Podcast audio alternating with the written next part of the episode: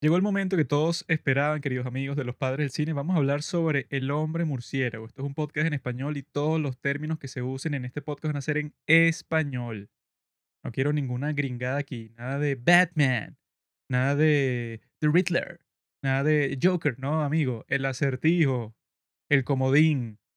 El hombre murciélago. El, el, el. Porque esta es de Batman. Entonces eso se traduce al El hombre murciélago. Nada de Bruce Wayne, nada de esas cosas gringas. Bruno Díaz, Bruno Díaz, Gatúbela, el teniente coronel Gordon, esa Ciudad. Gótica.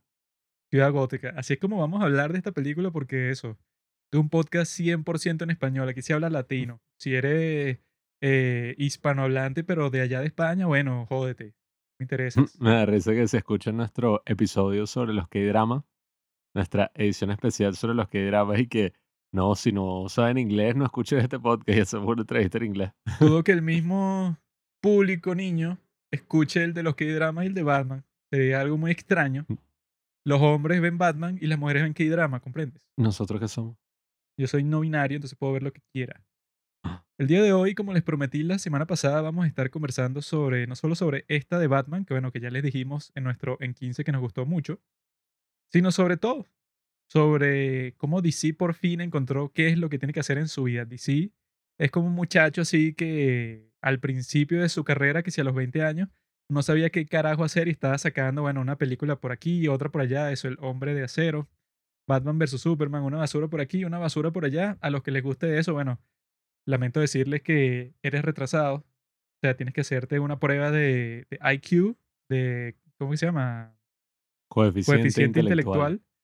Para que te des cuenta que tu coeficiente intelectual, si te gustó, por ejemplo, la Liga de la Justicia, debe ser como de un 5, cuando el mío es como de un 150. ¿no? Así que, Yo conocí una persona que era así, que cuando estaban saliendo todas esas películas, acaba de salir Batman vs. Superman, yo estaba hablando de la porquería que había visto y que no puedo creerlo, es la peor película de la historia, y él está ahí que, no vale, es buenísima, es mil veces mejor que Marvel, es mejor si que te Los gusta un tipo llamado Zack Snyder, Mm, que eso, que es unas películas que son como que, ok.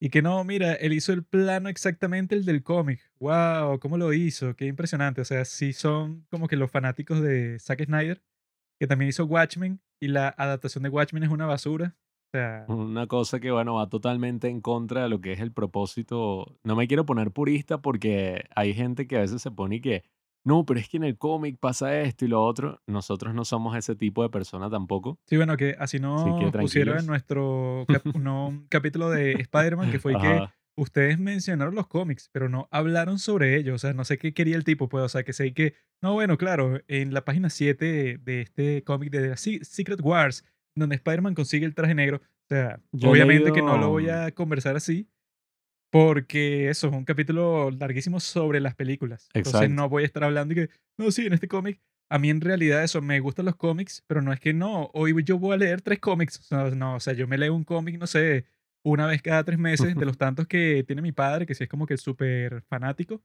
Y él nos dio sus opiniones sobre esta película de Batman, y así las podemos contrastar con las nuestras propias, que bueno, son bastante positivas. Y ya escucharon ese en 15, que es sin spoiler, así que perfecto para todos tus amigos, se los mandan y pasan un buen rato. Bueno, es que yo creo que lo, todo el tema de los cómics ya se ha convertido más bien en una especie de nicho, porque no es que, ah, claro, todas las semanas yo voy aquí y compro en el kiosco el suplemento. Mira, ya llegó la tercera edición de Batman año 3. Mira, ya tienes la nueva historieta de la semana, quiero saber cómo continúa la historia.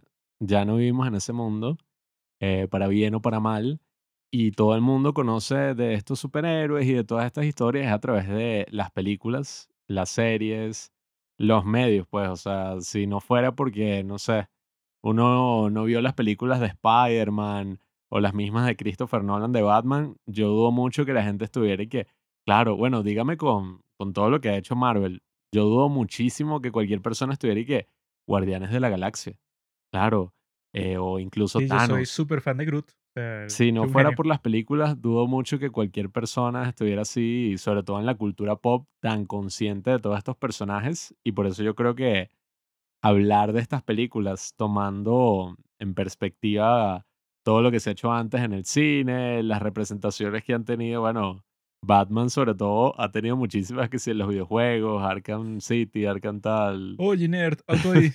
No, bueno, ha sido una de las figuras así como más adaptadas a lo largo de la historia del cine. Si te das cuenta, bueno, desde la serie esta de los 60, que era toda, eh, para no utilizar la palabra en inglés, Todo cringe. eh, no, bueno, era toda cursi así, en inglés le dicen campi, pero es así como, bueno, que si Batman surfeando, eh, que por eso es que muchísimas personas incluso pensaban que Batman era así, pues, Batman surfeando con el traje de Batman puesto, pues. O sea, no Sí. Batman Bruno Díaz. Vi un video muy interesante al respecto, eh, que es como, No ¿por jodas, no jodas. No, no, o sea, pero salió hace cuatro años y que por qué DC falla en sus adaptaciones y como que comentaba ese punto, que si Aquaman, por ejemplo, dicen que desde que en Los Super Amigos, en la serie esa animada, como el tipo era un inútil, se convirtió el meme de que, sí, claro, Aquaman es un inútil, pues es un personaje así, pero que si tú lees los cómics, nada que ver. Entonces eso, como que, Si lees los cómics de Aquaman.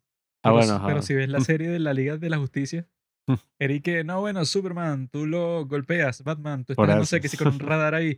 Y tú, Aquaman, tú llegas al final que si con unos delfines y bueno, nada por ahí mientras nosotros terminamos nuestro trabajo. Sí, hay como un gran contraste entre lo que es el mundo de los cómics y lo que es Bueno, la Es película. que eso es lo pues. principal de nuestro capítulo, porque para seguir con esa metáfora, con ese ejemplo del muchacho que, ajá, que al principio DC, con sus 20 años, él veía a su hermano mayor, Marvel, que sí, con 30 años, en donde el tipo tenía todo bien pensado. Pues el tipo comenzó con Iron Man, tenía todo el universo cinematográfico de Marvel supuestamente pensado desde el principio para que terminara, bueno, con el gran Infinity War y después Endgame y tal, que bueno, eso nos encantó a nosotros. DC en ese momento veía eso y, de- y decidí que yo quiero hacer exactamente eso. O sea, yo quiero hacer como este tipo. Sobre todo porque yo estoy con mis comicitos vendiéndolos que sí en la esquina. Mientras este tipo está haciendo billones de dólares en todas partes del mundo. Eso pues, o sea, ya con las secuelas de Iron Man, o sea, con todas las secuelas que hicieron de esos principales, pues, o sea, de Thor, de Capitán América y tal.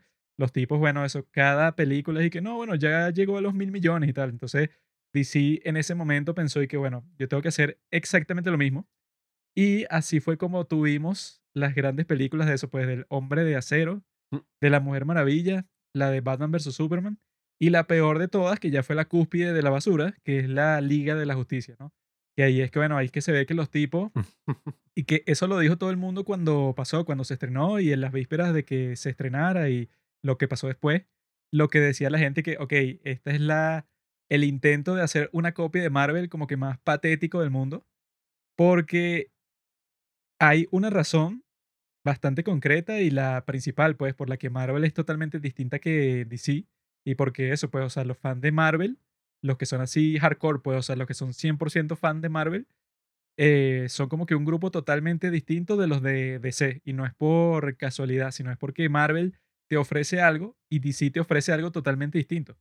Y entonces los tipos, yo creo que eso, pues, o sea, fue como Messi en el Barça, lo de Christopher Nolan, con DC, porque eso, cuando Christopher Nolan saca su trilogía de Batman, los tipos, bueno, como que se fueron por ese camino 100%. O sea, fue como que, ok, Christopher Nolan nos marcó la pauta.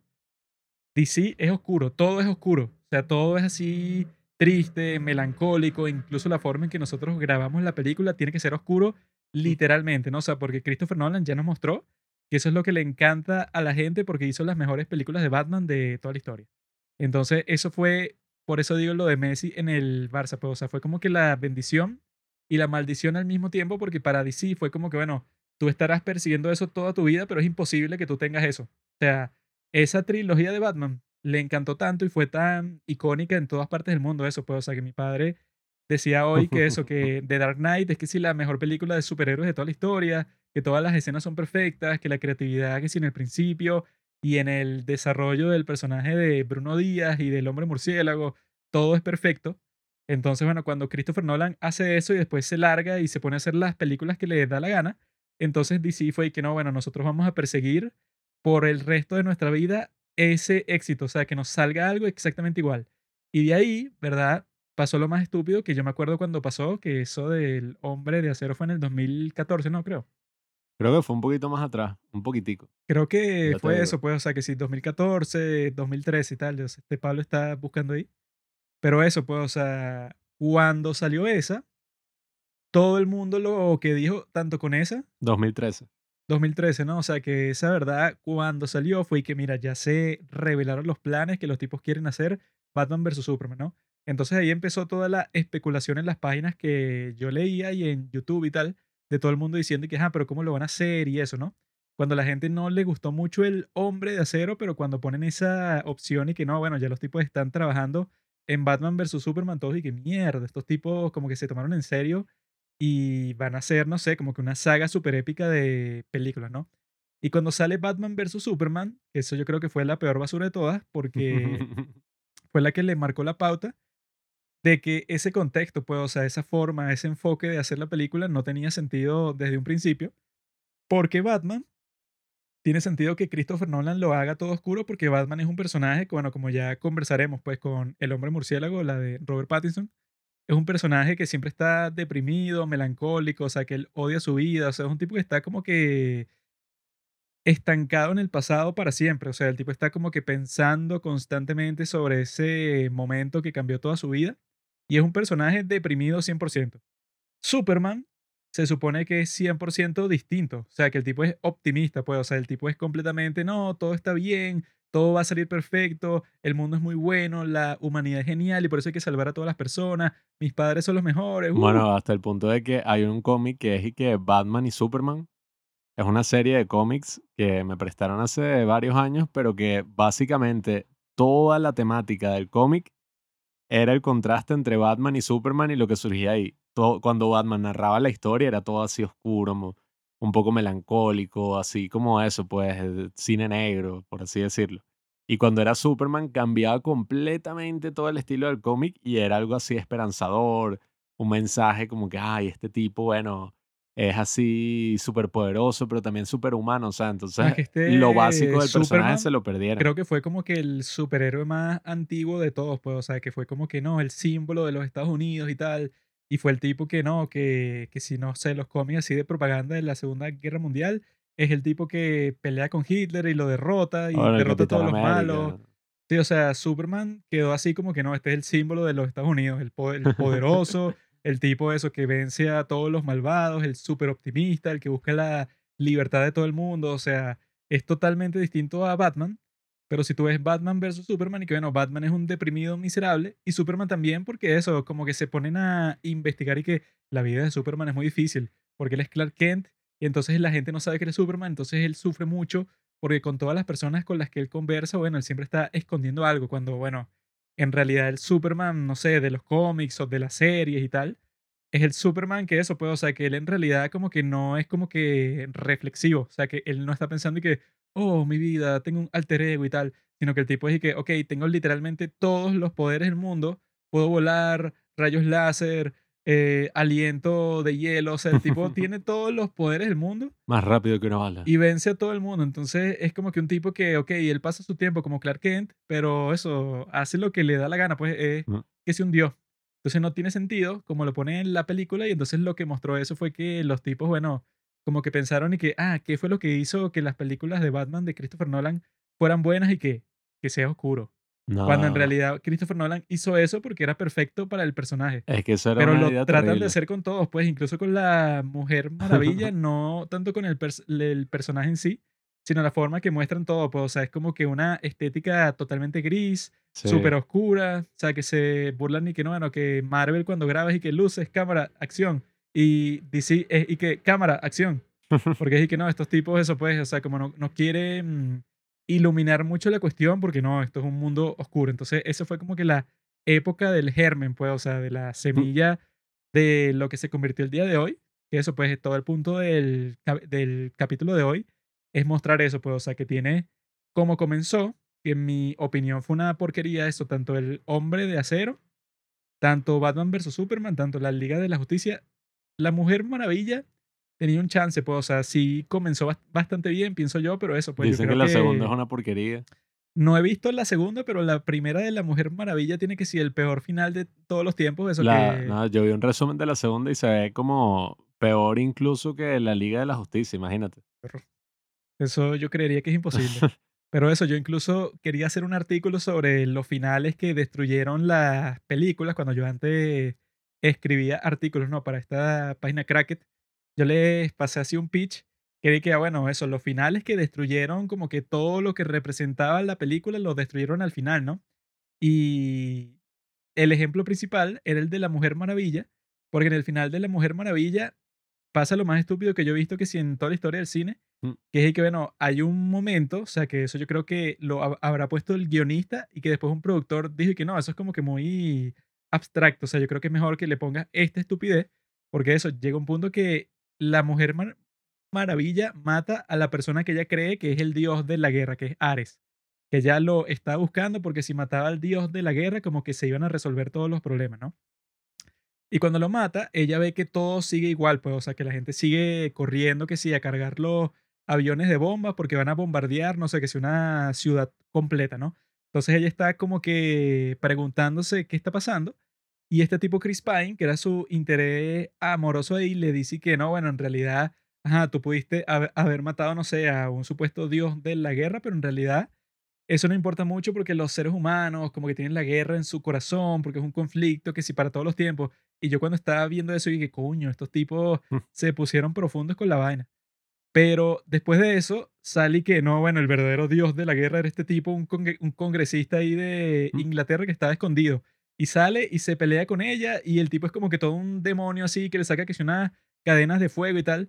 Y yo dije, qué mierda, weón, porque eso te saca completamente de ese punto que al parecer era lo que quería hacer la, pe- la película, que no sé ni para qué lo hace, porque justo cuando lo hace, o sea, cuando ese Chris Pine le dice a la Mujer Maravilla y que no, es que nosotros los humanos somos así como que violentos, pues, o sea, que tú crees que si vas a matar a este personaje, que era el villano, bueno, ya arreglaste todos los problemas, bueno, en realidad no, porque en nuestra naturaleza está la guerra, que eso es como de berro, o sea, como que le dio una explicación que es real y también es bastante deprimente, ¿no?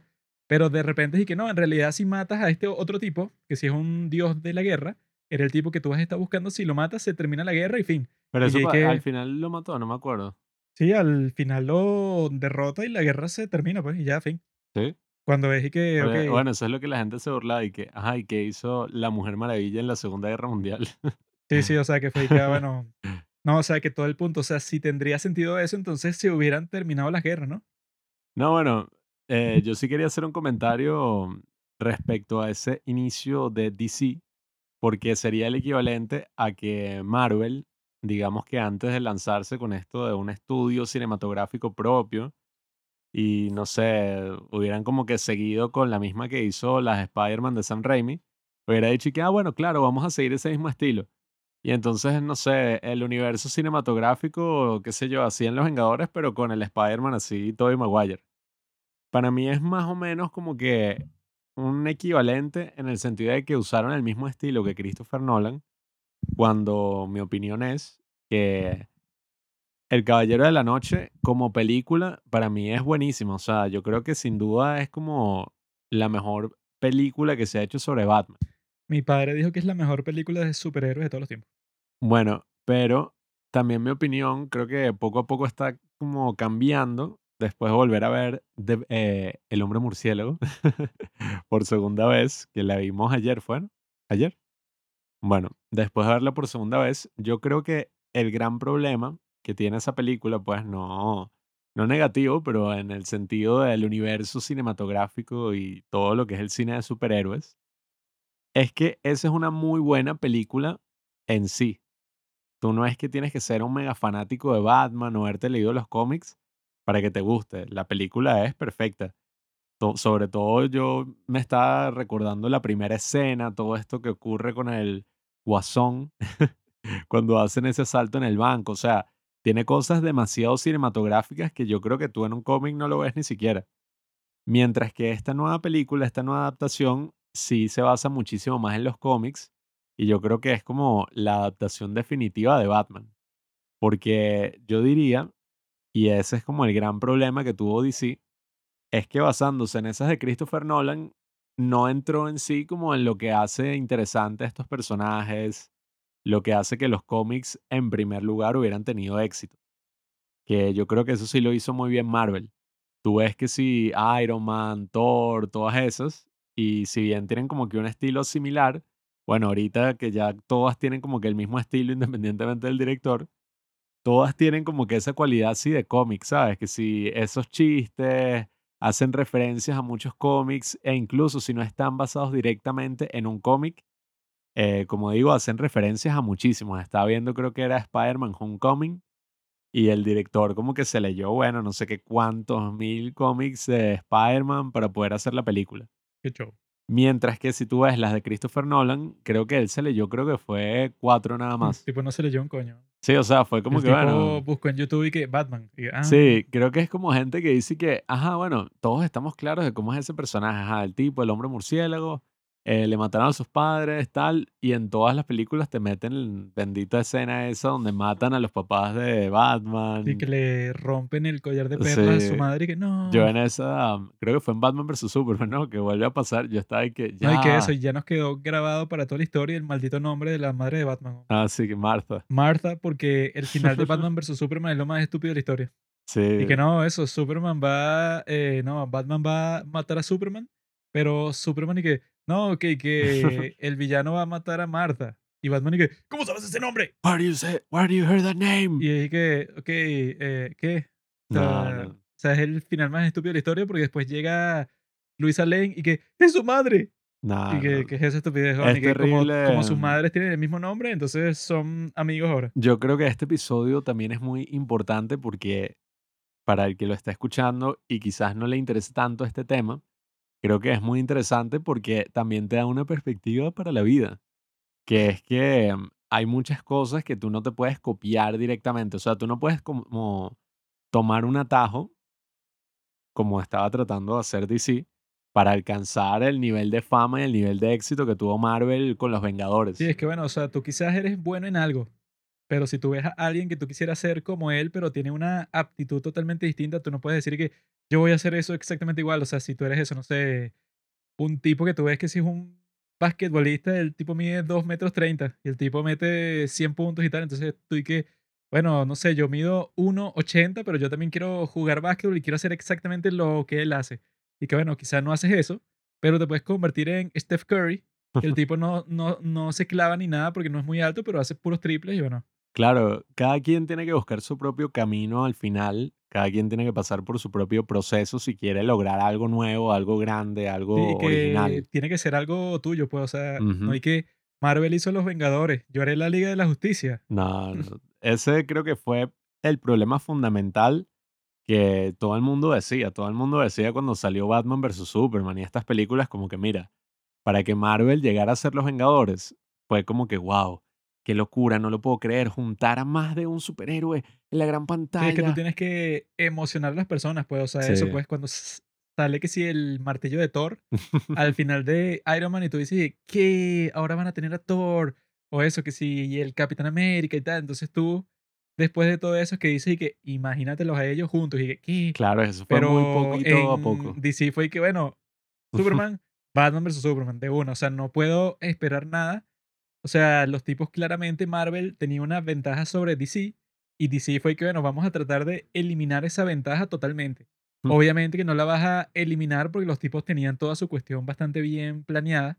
Entonces tú lo que, te- lo que tenías que hacer, que eso sí te puede servir de una lección para tu, para tu vida, que es que, bueno, tú haz tu cosa como te funciona para ti. Pues, o sea, si tú tienes a tus, a tus personajes como Batman y tal, o sea, que tienen unas características distintas a los de Marvel, bueno, desarrolla eso poco a poco, no tienes que lanzarte así que tengo que hacer la Liga de, la Justicia lo más forzado y lo más rápido posible. El No, villano de la Liga de, de la Justicia es que si Steppenwolf, que es que si un personaje random que se sacaron de cualquier parte, cuando en Marvel fue que no, Thanos, o sea, te lo fueron mostrando y así poco a poco, o sea, que todo se conectaba, porque no, y que una de las gemas del infinito está aquí, mm, otra está allá, y el tipo, bueno, como que ya hizo todo el plan para conseguirlas todas, y cuando las consigues, y que, ¿qué?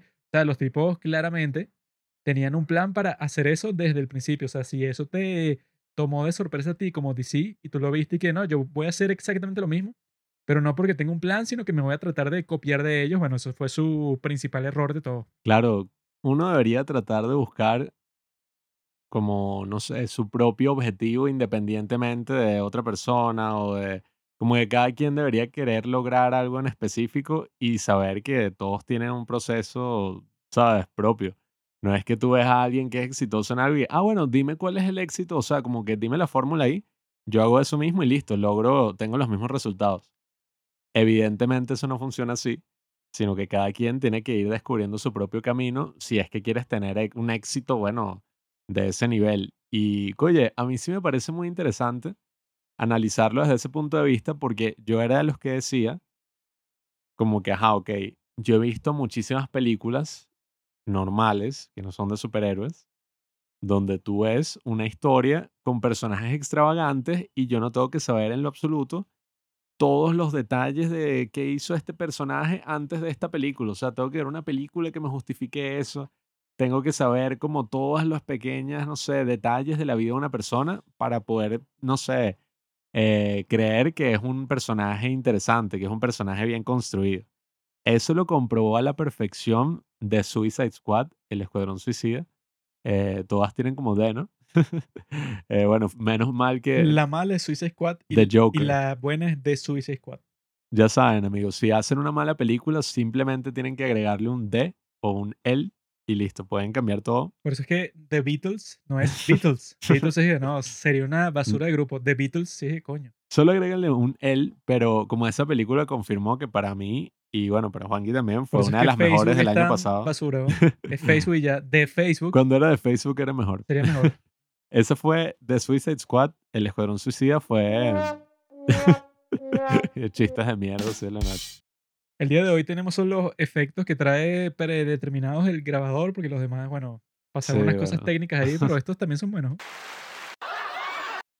Bueno, eh, esa del Escuadrón Suicida fue una de las mejores películas del año pasado, del 2021. de la historia.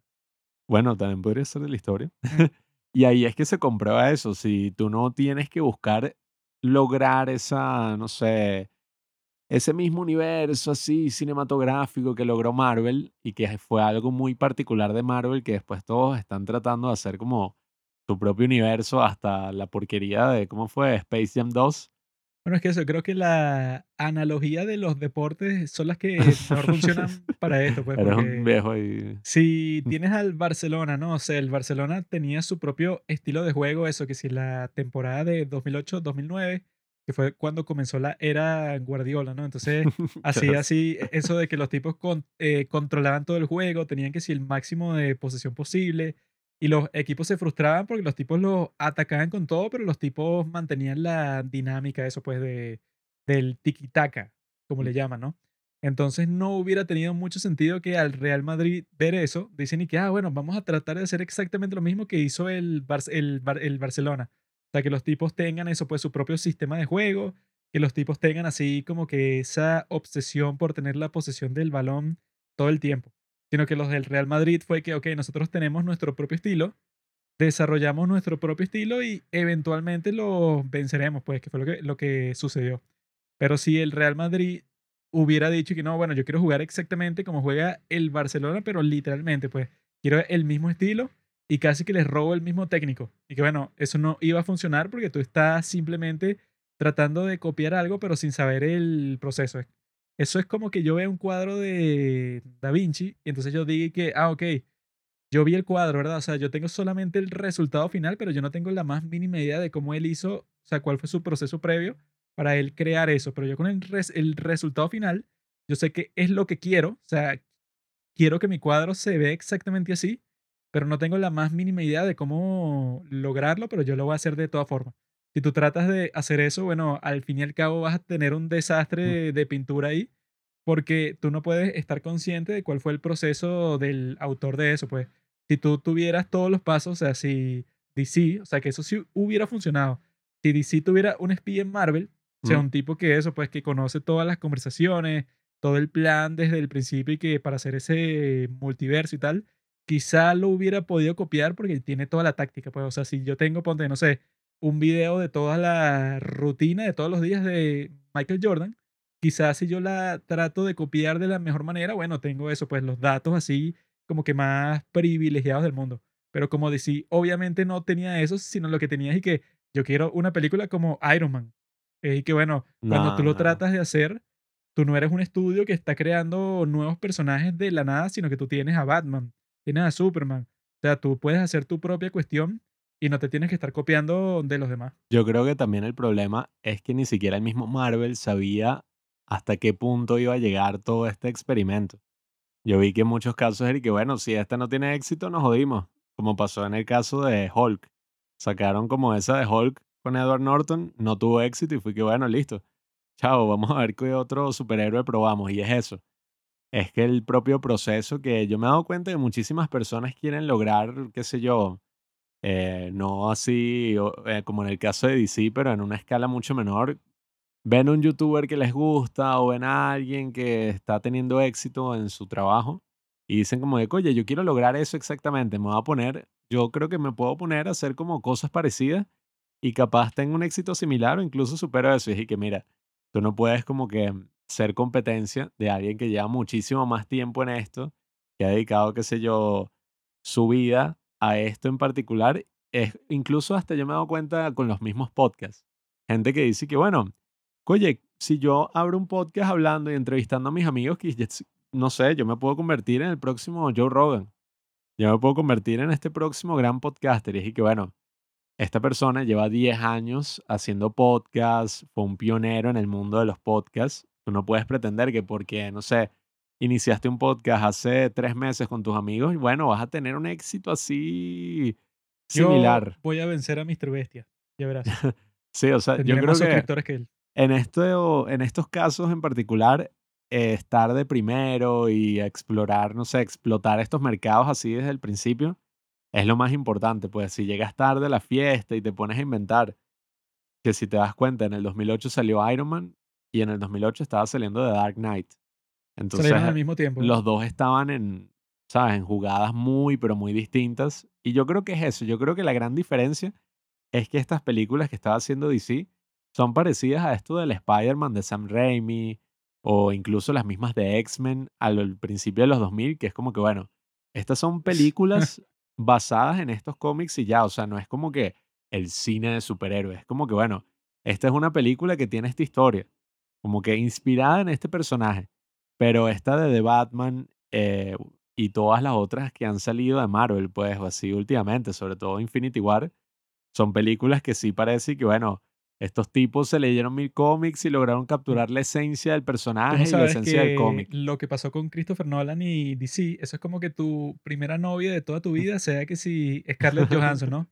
Entonces van a cortar, no sé, ponte que sea los dos años, y tú toda tu vida tú vas a estar pensando que Scarlett Johansson fue mi novia. Y, wow.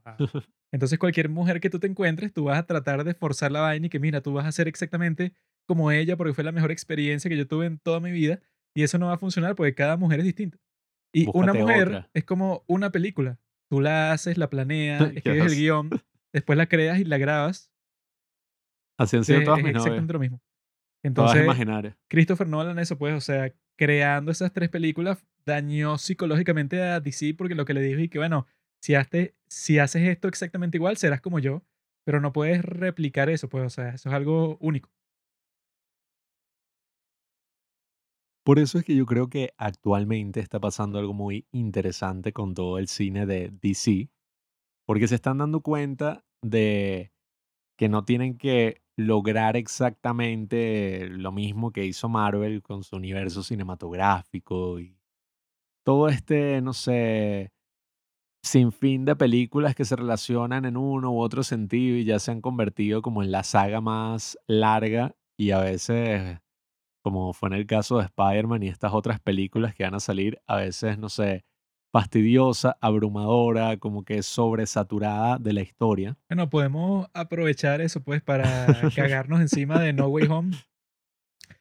Porque la reacción es como que muy extraña, ¿no? O sea, tú ves mm. The Batman, que fue la película que nos encantó, pues, o sea, que la vimos dos veces en el cine porque está muy bien hecha en todos sentidos. O sea, es una película así como que pulida, todo lo que tiene que ver con cualquier aspecto. Pues, o ¿Te lanzarías una tercera?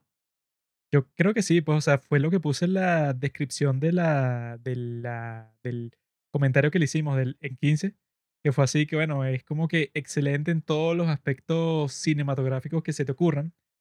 Si comparas eso con No Way Home, que es como que, ok, cuál fue la cuestión que hizo especial a No Way Home, que estaban los tres Spider-Man y ya. El resto de toda la película y la trama es una cuestión que no tiene ningún sentido que la como que la pegaron así con una pega así de, de, de muy poca funcionalidad, o sea, que no funcionó muy bien, para que tuviera sentido, pues, o sea, para que se justificara eso de que están los tres Spider-Man juntos y que al fin y al cabo eso, pues es que si la película con el fanservice como que más brutal y menos sutil de la historia, Mm. es como que, bueno, es un fanservice 100%, o sea, esto es lo que ustedes querían, se los dimos y tuvo éxito en todas partes del mundo, o sea, fue un exitazo. Pero eso, como película, si tú comparas a esa de No Way Home, que bueno, se convirtió en nuestro capítulo más escuchado de todos los tiempos, ese de Spider-Man. El capítulo más Y infame de la fue muy historia. controversial por eso, pues, o sea, porque te llegaron mil comentarios distintos de que, Mm. no, que ustedes no saben nada y tal.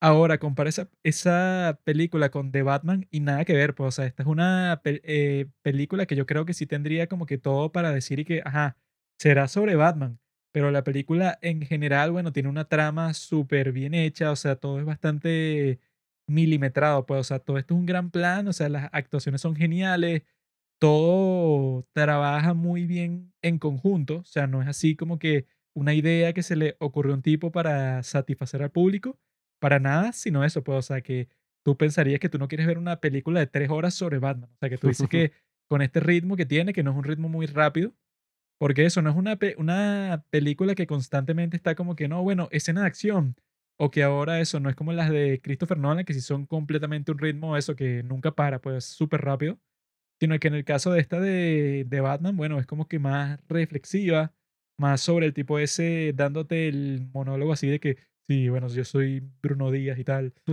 entonces estoy aquí en este mundo de gótica y la ciudad está en la mierda y bueno, es Halloween y entonces todos están disfrazados y yo estoy aquí entre la multitud, o sea que lo que siempre pasa en todos los cómics de Batman, siempre al principio el tipo te narra que estamos aquí en gótica y todo es una basura. Eso, sea, como película que yo vi que la grabaron durante el COVID y que fue todo un show, pero fue que Robert Pattinson no se podía comunicar directamente con el director, sino que tenía un audífono y el tipo le decía todas sus direcciones ahí, pero y que a veces el audífono se mantenía encendido mientras él actuaba y él escuchaba las reacciones del director mientras actuaba. O sea, una cuestión bastante bizarra. la película empezó a grabarse en marzo de 2020. Justamente los agarró la pandemia y cinco meses después, cuando volvieron a la filmación, le dio COVID a Robert Pattinson. Sí, y que el primer día. Sí, Y que bueno, qué mala suerte. muy accidentada toda la filmación y que hayan logrado esto es algo sorprendente.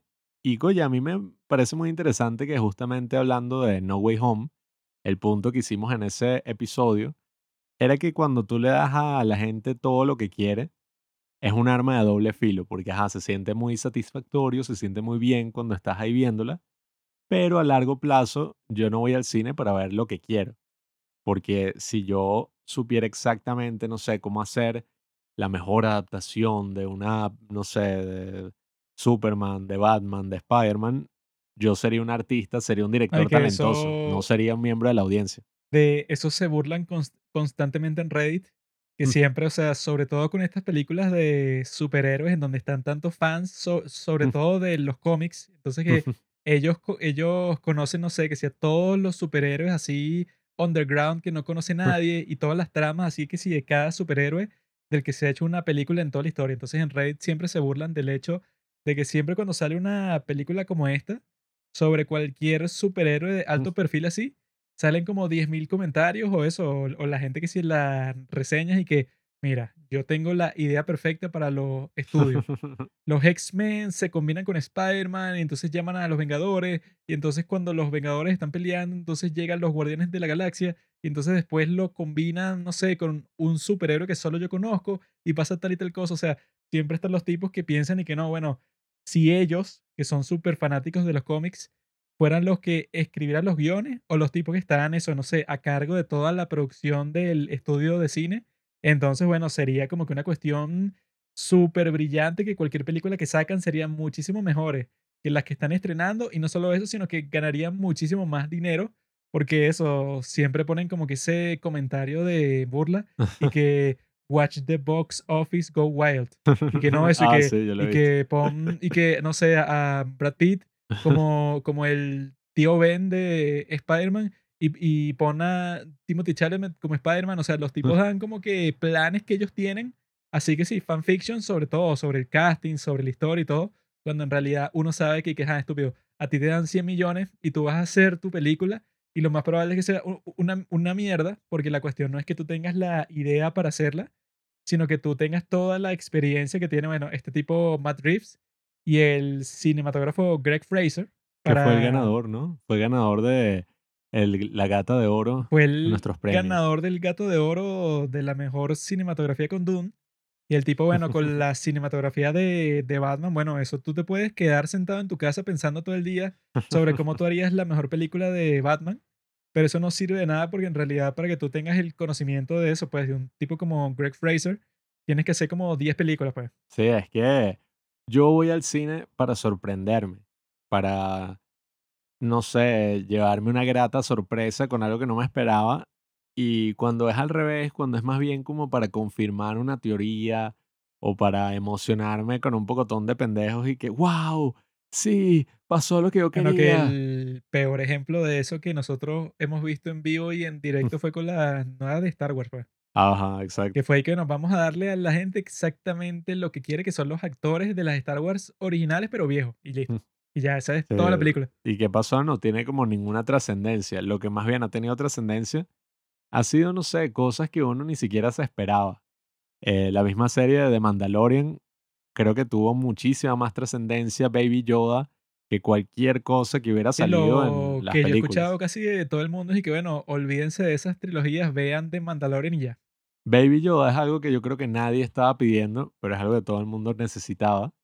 Y, oye, pasa mucho, ha pasado en tres ocasiones con estas nuevas películas de DC, que fue el Joker, eh, lo voy a llamar el Joker para no desentonar, el El Guasón, comodín. el comodín, pero bueno, le voy a agregar el él, así no lo tenga para no desentonar de los otros. Eh, el Guasón, el Escuadrón Suicida y el Murciélago, el Hombre Murciélago. Eh, iba a decir el Murciélago Hombre. Creo que lo que ha pasado con esas tres es que uno no se esperaba en lo absoluto lo que recibió. Nadie se Sobre todo esperaba. con The Suicide Squad. O sea, yo eh, bueno, sí, la... exacto. Yo cuando la vi, yo fui que, ok, vamos a ver qué tal, pero esta premisa de mierda de un escuadrón de Mm. idiotas ahí que los van a matar No, es una porquería, pero cuando la vimos fue que, ah, mira, si tienes un tipo como James Gunn, que, que, que quedó como la estrella no solo de DC ni solo de Marvel, sino que es como que la estrella de todo el mundo de las películas de superhéroes, porque le sacó todo el jugo a Guardianes de la Galaxia, que era un cómic que nadie conocía, y le sacó todo el jugo a The Suicide Squad, que venía de la peor película de toda la historia, que es Suicide Squad, que no, que no le gustó a nadie, que nadie ha vuelto a ver en toda la historia. O sea, No, y tú ves solo el- nosotros para hacer nuestro maldito capítulo, pero el resto nadie más lo ha visto. Tú ahí ves el poder de un gran director, porque, bueno, obviamente en esta circunstancia fue un poco más trágica y no es tan comparable, pero tú sabes que, ajá, la Liga de la Justicia pasó todo lo que pasó con Zack Snyder y tal, y Joss Whedon fue el que se encargó de terminarla. Tú ves la Liga de la Justicia y ves Los Vengadores y obviamente no tiene nada que ver, o sea, son una diferencia del cielo a la tierra, pero aún así yo he visto que algunas personas dicen que, ay, pero el estilo es medio parecido, los chistecitos, algunas tomas, que, o sea, eso no cuadra en lo absoluto por una película de DC. Mientras que en el caso de James Gunn, tú ves The Suicide Squad y ves eh, Guardianes de la Galaxia, y que, oye, tienen dos estilos que si bien se nota que es el mismo director, son muy distintos. O sea, tú no verías nunca la clase de chistes que ves en el Escuadrón Suicida en Guardianes de la Galaxia. Es una Sí, cosa súper chistes más bestia. violentos y más groseros. Y claro, es como un humor ahí oscuro, una, ¿cómo es? ¿Cómo es que se dice? Comedia negra. Bueno, que si todo lo de Peacemaker, pues, y que yo mataría a cada hombre, mujer y niño del mundo para lograr la paz y tal. Sí. O e- es el de el Polka Dot Man, que es y que no, y que se me hace fácil matar a todo el mundo cuando me lo imagino como mi madre. que es- que- y que mucha información. Pero creo que es eso. No nos esperábamos en lo absoluto lo que recibimos con estas tres películas que ha sacado DC. Y si bien no van a crear un universo cinematográfico con esas tres propiedades, por así decirlo, podría ser. sería como muy extraño. El ¿no? Joker conoce a The Suicide Squad y conoce a Batman. y- Sí, sería súper extraño. El Joker viejo, pero este, el otro. Ya en sí son como cada película es independiente. Y oye, yo creo que eso a la larga es muchísimo más interesante y da muchísima más flexibilidad, porque yo creo que Marvel lo que está haciendo es crear un monstruo demasiado grande, demasiado gigantesco, que yo creo que va a terminar comiéndose a sí mismo. Bueno, es que ya con toda la cuestión que tiene que ver con el multiverso, llega un punto que todas las historias, que fue también lo que pasó con No Way Home, es que, bueno, entonces ya no tiene como que mucha stakes, pues, o sea, ya no hay mucho drama. Si tú, como hizo Peter Parker, le puedes pedir al Doctor Strange y que, mira, tú podrías cambiar toda la naturaleza de la realidad para que la gente no se acuerde de que yo soy Spider-Man, pero estas personas no, y entonces el tipo abrió la puerta, que si lleguen, no sé, todos estos personajes, llega un punto que eso, pues, o sea, que se vuelve muy cómic, pero en el mal sentido, pues, en el sentido de que, ajá, que no importa mucho qué es lo que esté pasando en la historia, porque tú sabes que no va a ser como que la historia canon, o sea, la historia definitiva, sino que tú estás y que, bueno, pase lo que pase, como que al fin y al cabo tú vas a revivir ese personaje para una nueva serie, que es lo que implica que sea un multiverso, porque en el multiverso implica, como en Ricky Morty, que es que, bueno, deben haber 100 mil millones de Spider-Man entonces, ¿no? Entonces, si tú quieres reiniciar la franquicia, ellos ya se van a poner y que no, este es el Spider-Man del universo en donde Spider-Man tiene rayos láser, no sé, o sea, como que tienen demasiadas posibilidades. Sí, y esto, bueno, hace, yo recuerdo que hace unos años yo leí un artículo que en el momento, que qué show, qué drama. Pero decía algo así como que, no, DC está haciendo una apuesta por otras películas, películas independientes. Imagínense una película, no sé, sobre la historia del ex Luthor y está hecha como si fuera There Will Be Blood. Eh, o una película, y claro, el ejemplo que daba el periodista, creo que era de Vice, una de estas páginas así. Y qué, qué idiota, se escucha como la peor idea de la historia. Pero de alguna forma sí terminaron haciendo como que eso. Si ves Joker, es y que, ah, bueno, básicamente adaptaron la historia de este personaje como si fuera una gran película de Scorsese, no sé, estas así, Taxi Driver, El Rey de la Comedia. Hicieron algo original, pienso yo, porque si bien está basado en esas películas, oye, Joker es un personaje tan interesante que se ha vuelto como que su propia cosa, pues se ha vuelto el ídolo de todos los incels, como nosotros dos. Es nuestro modelo a seguir. Es como Envy, nuestro modelo a seguir 100%. Bueno, es que... Ahora es Batman. Si tú ves esas tres películas, El Escuadrón Suicida, El Joker y El Hombre Murciélago, es como que cada una es completamente distinta. O sea, cada Mm. una tiene como que su propia personalidad, o sea, su propia forma de ser. El Escuadrón Suicida, bueno, es como que una locura así, eso pues, que no hay reglas. Todo lo que pasa es súper súper chévere y, y tiene el potencial de ser una sorpresa constante porque no hay ninguna regla de la realidad ahí, pues todas las cosas que pasan son y que llegó el extraterrestre, eso, que es una estrella de mar y es súper mortal y está convirtiendo a las personas como que en sus esclavos, en sus sirvientes. Mm.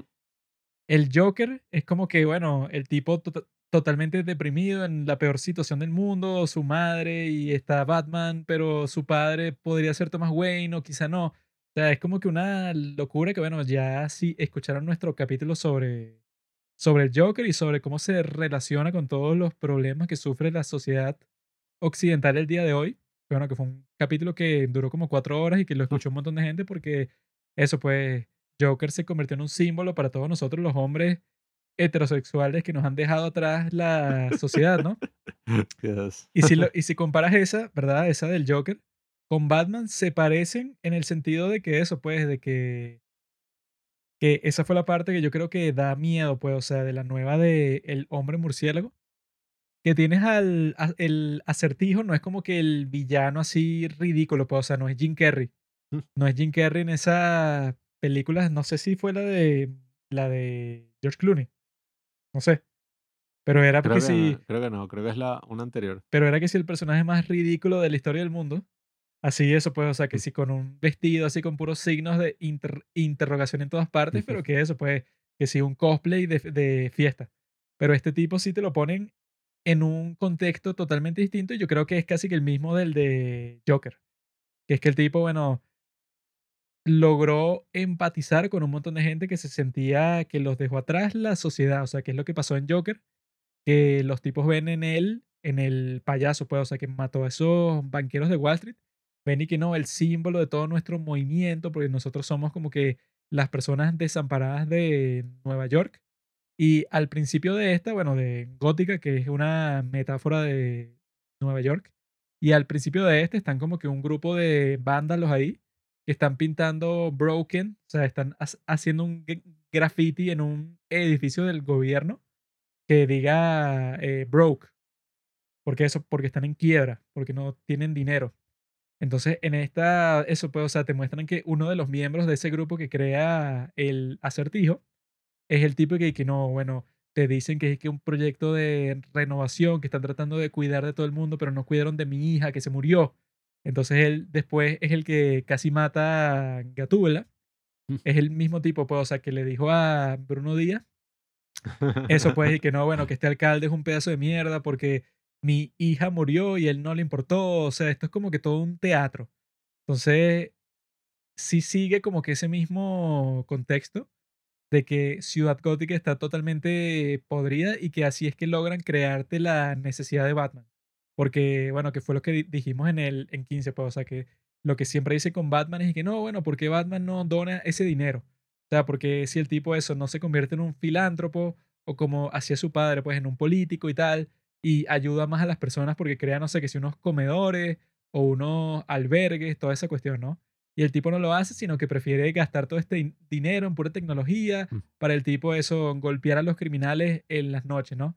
Entonces, en esta película, en El hombre murciélago, sí te lo justifican completamente porque te muestran eso, pues, o sea, que el gran misterio de la película es que, bueno, ¿quién fue la rata que hizo que se, que se llevaran a este tipo ¿Cómo es que, cómo es que se llama el mafioso ese? Eh, Maroni, ¿no? Una, cuestión, una cuestión así. Está Falcone y está Maroni, creo. Y que e, eso, pues, o sea, que el tipo Carmine Falcón y que esa era la rata, pues, y que la rata alada, el tipo, el, el, el que tenían como la fuente de información que hicieron para eso, pues, para meter preso a ese tipo Marconi, ¿no?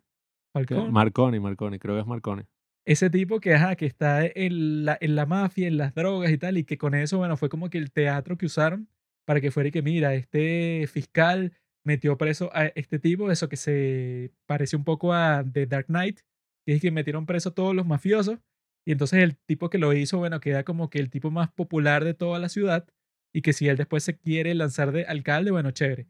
Y que cuando se dan cuenta que, bueno, que en realidad todo fue una farsa, todo fue un teatro, eso justifica que exista el hombre murciélago porque es como que, bueno, su padre se fue por ese camino de que, ah, no, yo voy a cambiar el mundo a través de la política y el tipo de eso te lo pone en el discurso que Thomas Wayne dice que, ajá, yo me voy a lanzar de alcalde, pero yo tengo este fondo de renovación, el cual y que no, son mil millones de dólares, pase lo que pase, o sea, gane o no, yo los voy a gastar en la ciudad. Mira cómo terminó. Y entonces cuando él se muere, los tipos se apoderan de eso porque ya no está el tipo que lo donó, o sea, no está el tipo que iba a estar pendiente de todo el gasto porque lo mataron. Entonces los tipos que quedaron se pelean por ese dinero porque mil millones de dólares es muchísimo dinero. Entonces los tipos se están matando ahí y Falcone, bueno, es que si el que está moviendo todos los hilos, o sea, te está mostrando eso, pues que el tipo, el hombre murciélago, pues, o sea, si tiene todo el sentido del mundo que exista, hasta pero, o sea, no, no te lo muestran como algo bueno, pues, o sea, no te lo muestran como que, ah, esta es la solución de la ciudad. Pues yo creo que también está cool cuando el acertijo le, le dice que, bueno, pero si no fuera por ti, yo no hubiera logrado nada de esto, ah. porque tú seguiste todos los pasos de mi plan, o sea, nosotros básicamente hicimos esto juntos porque yo nunca hubiera podido sacar a Falcone de ahí, pues, o sea, yo sabía los datos, pero no se los podía dar a la policía porque están todos comprados. Entonces tú fuiste el que hiciste todo el trabajo, o sea, tú me serviste como instrumento todo este tiempo. El tipo de eso, pues, o sea, le, saca ese plot twist que pone a Batman, eh, al hombre murciélago súper violento, pues, o sea, súper molesto. Porque el tipo de eso, pues, eh, le dice que, bueno, tú estás pensando que eres el gran detective y tal, pero tú hiciste exactamente lo que yo quería.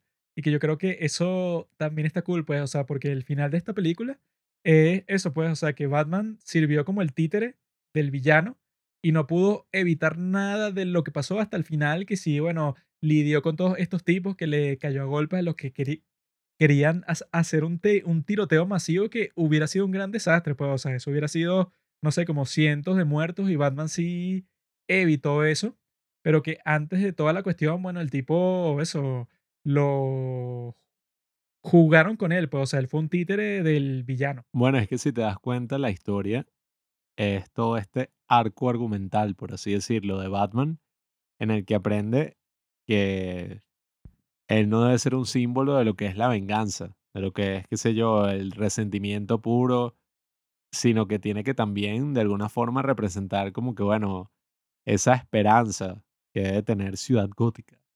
Porque algunas personas están criticando y, ay, pero Batman no es así, Batman no es así, pero yo creo que Batman sí es así, pues dentro de todo, dentro de toda su oscuridad y de todo lo que sabemos del personaje.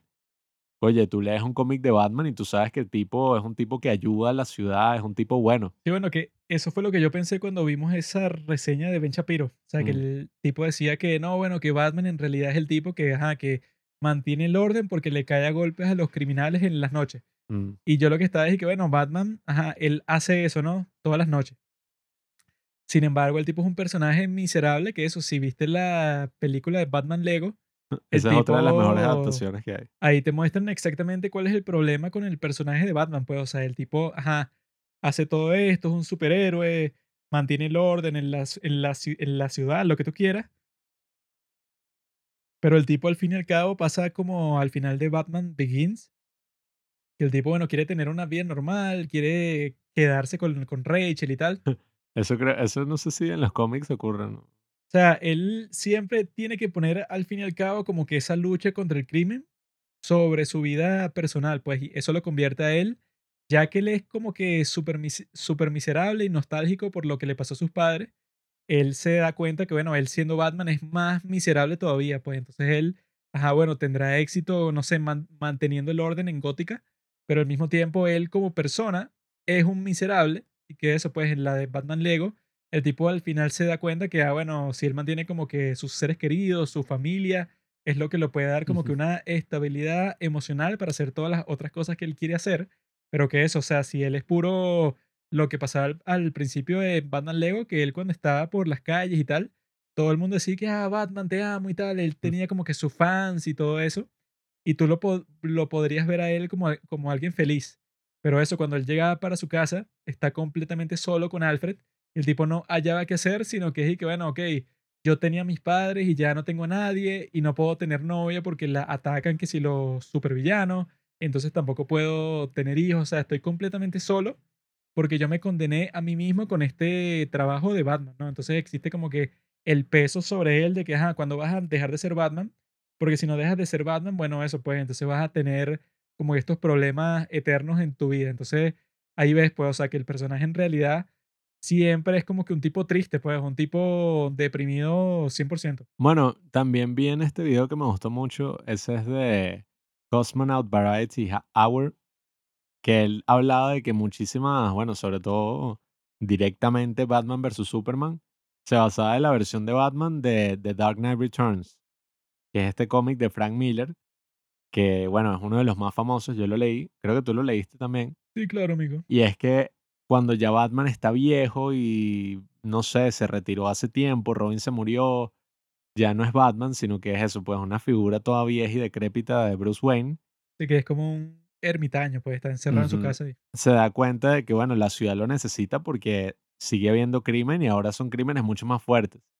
Entonces Batman vuelve como una especie de antihéroe. Y yo vi que, bueno, ese cómic surgió un poco para lavarle la imagen a Batman y que no tuvieran esta impresión del Batman de los 60. O sea, que fuera como que no, mira, Batman en verdad es un tipo así malo, es un antihéroe, es un tipo, eh, como dicen en inglés, badass. No es así un gafito, no sé, que baila y hace estos bailes así todos locos de los 60. Pero claro, esa no es como la mejor representación de Batman. Esa es Batman en, en su peor presentación cuando ya es viejo y tiene que volver Sí, bueno, y, que y ser malo, pues. ese cómic el tipo está como que resentido con todo el mundo, pues Sí. él está ahí que todos son unos malditos, los criminales y el guasón, todos son unos Sí, o desgraciados y sea, los odio a todos, o sea, él está lleno de odio, es un antihéroe, pues, pero no es como este Batman, pues, o sea, de la película de Robert Pattinson, sino que es un Batman viejísimo que ya ha pasado por todo. Cuando el Batman de la película este es un Batman que está nuevo. O sea, el Ujú. tipo, y que lleva dos años siendo Batman. No, y que tú puedes ver en todas esas series animadas que son muy buenas, esa, la de los 90, ¿no? Es como la serie, bueno, la serie animada de Batman, e incluso esa serie que hicieron de la Liga de la Justicia, que, oye, era muy, muy buena también animada. Ahí tú ves una figura de Batman que en los pocos cómics de Batman que yo he leído así completamente, oye, tú sí ves un tipo que si bien, ajá, tiene como mal genio y es así un poco amargado, es un superhéroe. O sea, es un tipo bueno. Y yo creo que aquí, con esta película de Matt Reeves, El hombre murciélago, creo que sin duda, como digo, yo todavía prefiero The Dark Knight a nivel cinematográfico. Como película, me gusta mucho más El Caballero de la Noche. Tampoco es que hay muchísimo más, o sea, me parece una mejor película, pero como adaptación de un cómic o como película de superhéroes, yo creo que la de Matt Reeves es superior. Y creo que es muchísimo más superior porque, em, eso se dice, muchísimo más superior. No sé. Todo puede decirse. El español es un idioma que Bueno, constantemente se está raro. renovando. Pero creo que es superior en el sentido de que si tú ves esta película, sí en verdad está estructurada como una historia de Batman, o sea, como un cómic de Batman. Te das cuenta que empieza con una narración y con un Batman que se basa en la venganza. Eh, que se basa, bueno, en ser un tipo así que está, bueno, se convirtió en las sombras de esta ciudad maligna en la cual nadie ve esperanza. Y al final de la película él comprendió que, bueno, él tiene que ser algo más. O sea, no puede ser nada más un tipo basado en la venganza y en el resentimiento, sino que tiene que ser también como una especie de fuerza de esperanza. O sea, tiene que darle esperanza de que la ciudad pueda cambiar. Y yo creo que eso es algo muy particular también de Batman y de muchos superhéroes, pero lo podemos ver sobre todo en el caso de El Guasón, el Joker, que cualquier antihéroe hubiera matado a ese personaje hace mil años. O sea, un tipo que hace las mayores atrocidades. Bueno, ese otro de los cómics más famosos de todos, The Killing Joke, es como que, bueno, el tipo hace unas cosas horribles. O sea, se viola a batichica, o sea, cosas así. Y a pesar de eso, no tenemos un superhéroe que va y que, bueno, lo mato, que se joda, como en esta mierda de película El Hombre de Acero, que, bueno, Ah, hecho sí. mata del carajo así, Que le a partió el, le partió el cuello. Eh, él nunca haría eso, incluso en esas mismas de Batman vs. Superman y todo eso que hizo Ben Affleck, eh, o sea, Ben Affleck como Batman, el tipo mata un pocotón de personas, o sea, y tú dices, y que, bueno, Batman nunca mataría, pues no tiene sentido. Y él usa todo tipo de armas raras que creó. O sea, va en contra de lo que es el personaje y por eso es que yo creo que esta película entiende muy bien al personaje de Batman Sí, es porque, que si cónchale, Batman eso, ponte que sale por las calles con una es- escopeta, llega un claro, punto que vas, ah, bueno, ok, tú dices que eres Batman, el, el sup- el superhéroe y tal, pero en el caso del crimen con el que tú luchas, ¿verdad? Terminarías que sí como un mercenario que está suelto por las calles, o sea, porque con Iron Man en la película te lo ponen y que, ah, bueno, el tipo está peleando contra los terroristas que tienen que ser misiles y tal, entonces él tiene toda esa armadura porque si no lo matan. Pero en el caso de Batman y que, bueno, tú estás peleando que si con ladrones, con asesinos, violadores, o unos tipos que no están armados con una metralleta, pues unos tipos que quizá van contra ti con un cuchillo, o que si están contigo contra un rifle, pues, un bueno, tú tienes como que tu super armadura y que si te disparan, bueno, no es tan malo, pero que Batman, que Batman esté con una metralleta, con una No, escopeta o con una super pistola así, sería como que anticlimático, porque bueno, eso lo podría hacer entonces cualquier persona loca como Kikas, pues, o sea, el tipo que quiere como que mejorar el crimen de su ciudad, entonces se pone a dispararle a los criminales. Eso lo puede hacer cualquiera, pero lo distinto de Batman, como le dice pues a Gatula, y es que tú lo quieres matar a él, pero lo que podemos hacer es, va preso, pues, o sea, lo juzgamos y eso como que contribuye pues al bien de la sociedad, porque no es que lo estás matando en la calle así como un malandro a sangre fría, sino que lo estás pasando por el sistema de justicia y eso al, fi- al fin y al cabo es lo más positivo, pues. Viendo esta película me encantó muchísimo el aspecto de que uno de mis cómics favoritos de Batman, yo no soy el mayor fanático, la mayor autoridad para poder hablarles del mundo de los cómics, pero uno que me marcó mucho cuando lo leí y sobre todo porque era un cómic muy sencillo y muy corto, es uno que hace este dibujante llamado Alex Ross, que hace estos dibujos que parecen casi que pinturas Más bien así, son como, no sé si es acuarela, no sé cuál es la técnica que utiliza, pero es muy, pero muy interesante. Y hay un cómic de Batman que te muestra una historia súper sencilla, o sea, es como una narración de Batman y que la ciudad es así y yo me la paso, no sé, la noche eh, cubriendo todas las esquinas. Es algo muy parecido a esta película. Y te muestran una historia muy, pero muy sencilla que es como que, bueno, Batman está presenciando, eh, creo que fue un crimen que ocurrió en una zona así baja, o sea, de, de clase baja en, en Ciudad Gótica. Entonces ve como un chamo perdió a sus padres, un niño. Y después, poco a poco, vamos siguiendo también en paralelo la historia de este niño y cómo se mete un poco en todo el crimen que rodea su ciudad después de que pierde a sus padres. Y al final del cómic vemos esta escena, o sea, bueno, eh, esta, ¿cómo se dicen? Cuando es en, en una historieta, este cuadro, podríamos decir, donde está el niño que se consigue con Batman y le está apuntando una pistola. Y tú dices como que, wow, ¿qué va a pasar? El niño le va a disparar a Batman. En este, este Batman no tiene como que esa armadura. Este Batman es así como un trajecito y ya. Y al final como que Batman le habla y el niño logra soltar la pistola y lo que hace es que abraza a Batman. Y oye, esa historia tan sencilla, para mí capturaba muy bien todo lo que representa este personaje de Batman.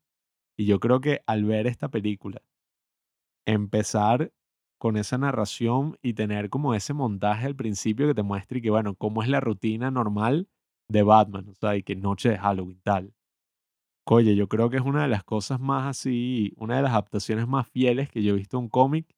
No precisamente porque es así como esta porquería superficial de Sin City o de, qué sé yo, eh, 300 y esas cosas, que lo que hace es que literalmente busca agarrar los planos y, bueno, recrearlos en el cine. No, yo creo que esta es una adaptación muchísimo más fiel a lo que son los cómics, porque lo que hace es agarrar todo ese estilo y las cosas importantes y esenciales y las traduce en un lenguaje cinematográfico. O sea, no es ni completamente una película así cinematográfica como las de Christopher Nolan, que pareciera que eso casi que no tienen que ver con los cómics. Quizás en la historia sí, pero o sea, cinematográficamente es una película de Christopher Nolan. Sí, es más como eso, que si una película de James Bond o como Tenet, como Inception. O sea, es pura acción de principio a fin y con un concepto bastante interesante. En cambio acá tiene sus influencias cinematográficas mega interesantes del cine negro, Seven, Zodiac, todas estas películas y logra como conciliarlas con toda esta mitología que son los cómics. Sí, que yo creo que también se saca de encima de ese fastidio que es que no, bueno, el villano va a causar el fin del mundo. Eso que, bueno, que sí, en Suicide Squad, que fue lo que conversamos en el en 15, que es que no, este personaje es una bruja de Egipto. Entonces la tipa está haciendo un ritual para destruir toda la tecnología del ser humano. ¿Por qué? Nadie lo sabe. Y entonces, y que no, ella está lanzando un rayo al cielo, que eso es lo que pasaba en todas las películas de Marvel. Ella lanza el rayo al cielo y entonces eso es lo que destruye el mundo y que fue lo que pasó en la del hombre de acero, es y que no, bueno, entonces ese rayo está destruyendo el, el, núcleo del planeta. Y que si ellos pasan un montón de tiempo así, se jode la Tierra. Y es como que, bueno, o sea, es como que la historia genérica que es y que, ay, el mundo se destruye. Pero lo, lo, lo que te muestran en esta que, en esta que suele ser eso, la historia pues de las películas de misterio o de asesinato y tal, que no tiene que ser que se va a destruir todo el mundo, sino que ya con que el tipo haya matado a una persona, a dos personas y que bueno, este tipo hay que atraparlo sí o sí, pero está causando un daño gigante. Y que ahí fue que yo vi que es como que súper parecida a Seven, la que tiene a Morgan Freeman, a Brad Pitt, Kevin Space y tal. Sobre todo por eso, pues por el final. Que si no has visto Seven, bueno, echa para atrás, no sé, como para, para atrás, no, echa para adelante como dos minutos. Porque el final de Seven es que estos detectives pasaron toda la, la, película investigando todas las posibles pistas del mundo. Pero cuando llega el momento del clímax es que el asesino se entrega, pues, o sea, busca al detective y le confiesa todo, y bueno, soy yo. O sea, los tipos tenían todo su plan para atraparlo, pero no tuvieron éxito y dependieron de que el tipo se entregara, ¿no? Y el tipo se entrega lleno de sangre. Y entonces ellos piensan y que, ah, bueno, ok, ya se terminó todo, pues, o sea, ya tenemos al tipo responsable por todos los crímenes. Y el tipo lo, que- lo que le dice que no, ahorita es que empieza lo bueno, pues, o sea, yo me entregué, pero es para terminar mi plan. O sea, ustedes piensan que ya se terminó todo aquí. En realidad no, pues en realidad ahora es que viene como que lo más impactante de, de todo el plan. Y lo más impactante de todo el plan, bueno, es eso, pues, o sea, que le entregan la cabeza de su novia en un- una caja a Brad Pitt y que toma. What's in the Y el tipo box? eso, pues, o sea, después lo mata a él. Obviamente que lo va a matar porque el tipo, bueno, es un súper desgraciado, ¿no? Y así completa su gran plan. Como que corrompió a esta figura de autoridad hasta el punto de que se volvió un asesino. y termina con el final así que este Morgan Freeman, no sé a quién está citando, pero dice algo así que, bueno, e- el mundo es un buen lugar y vale la pena luchar por él. Entonces él dice que estoy de acuerdo con la segunda parte. Y que en esta pasa que sí, exactamente lo mismo, porque eso, este Batman, la gente sí se burló un poco de eso con respecto a esta película, que fue que él investigó todo lo posible, pero al fin y al cabo, si el acertijo no se revela de la forma en que lo hizo, no lo atrapan nunca. Porque incluso ellos, ah, no, lo vieron que le disparó a Falcone desde su apartamento y tal, y todos suben y el tipo ya no está. O sea, el tipo se pudo haber ido a cualquier parte fácilmente, pero le dicen que no, él está en la cafetería, o sea, él quería que lo, lo atraparan.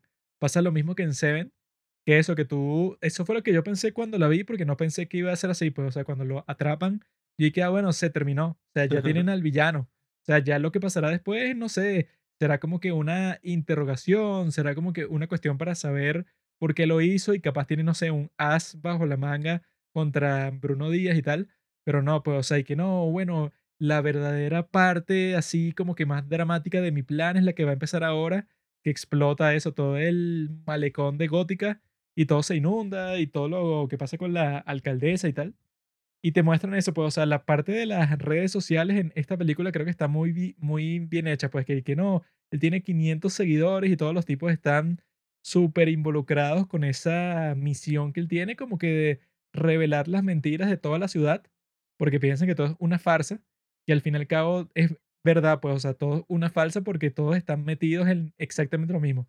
Todos están así que, que no, bueno, eh, eso de Marconi, eh, del otro mafioso, hicieron todo ese teatro como si ellos en realidad están en contra de la mafia, cuando el tipo que posibilitó eso fue el competidor de la mafia y que ahora la mafia de ese otro tipo es la que reina sobre toda la ciudad. Que eso, que el tipo, el policía corrupto ese les dice que, bueno, ajá, se va a lanzar como alcalde la muchacha esta, pero el verdadero, el verdadero alcalde es Falcone. Ah. Y que la tipa se llama y que Bella Real. Entonces el eslogan de su campaña es y que Real Change. O sea, su apellido, Real, que es como eso, latino, Real Change, como si fuera Real Change. Y que ese acertijo como que adopta eso exactamente igual para su campaña, pero de terror, pues, y que cambio real. Y que el cambio real es matarlos a todos, pues, o sea, matar a toda la élite.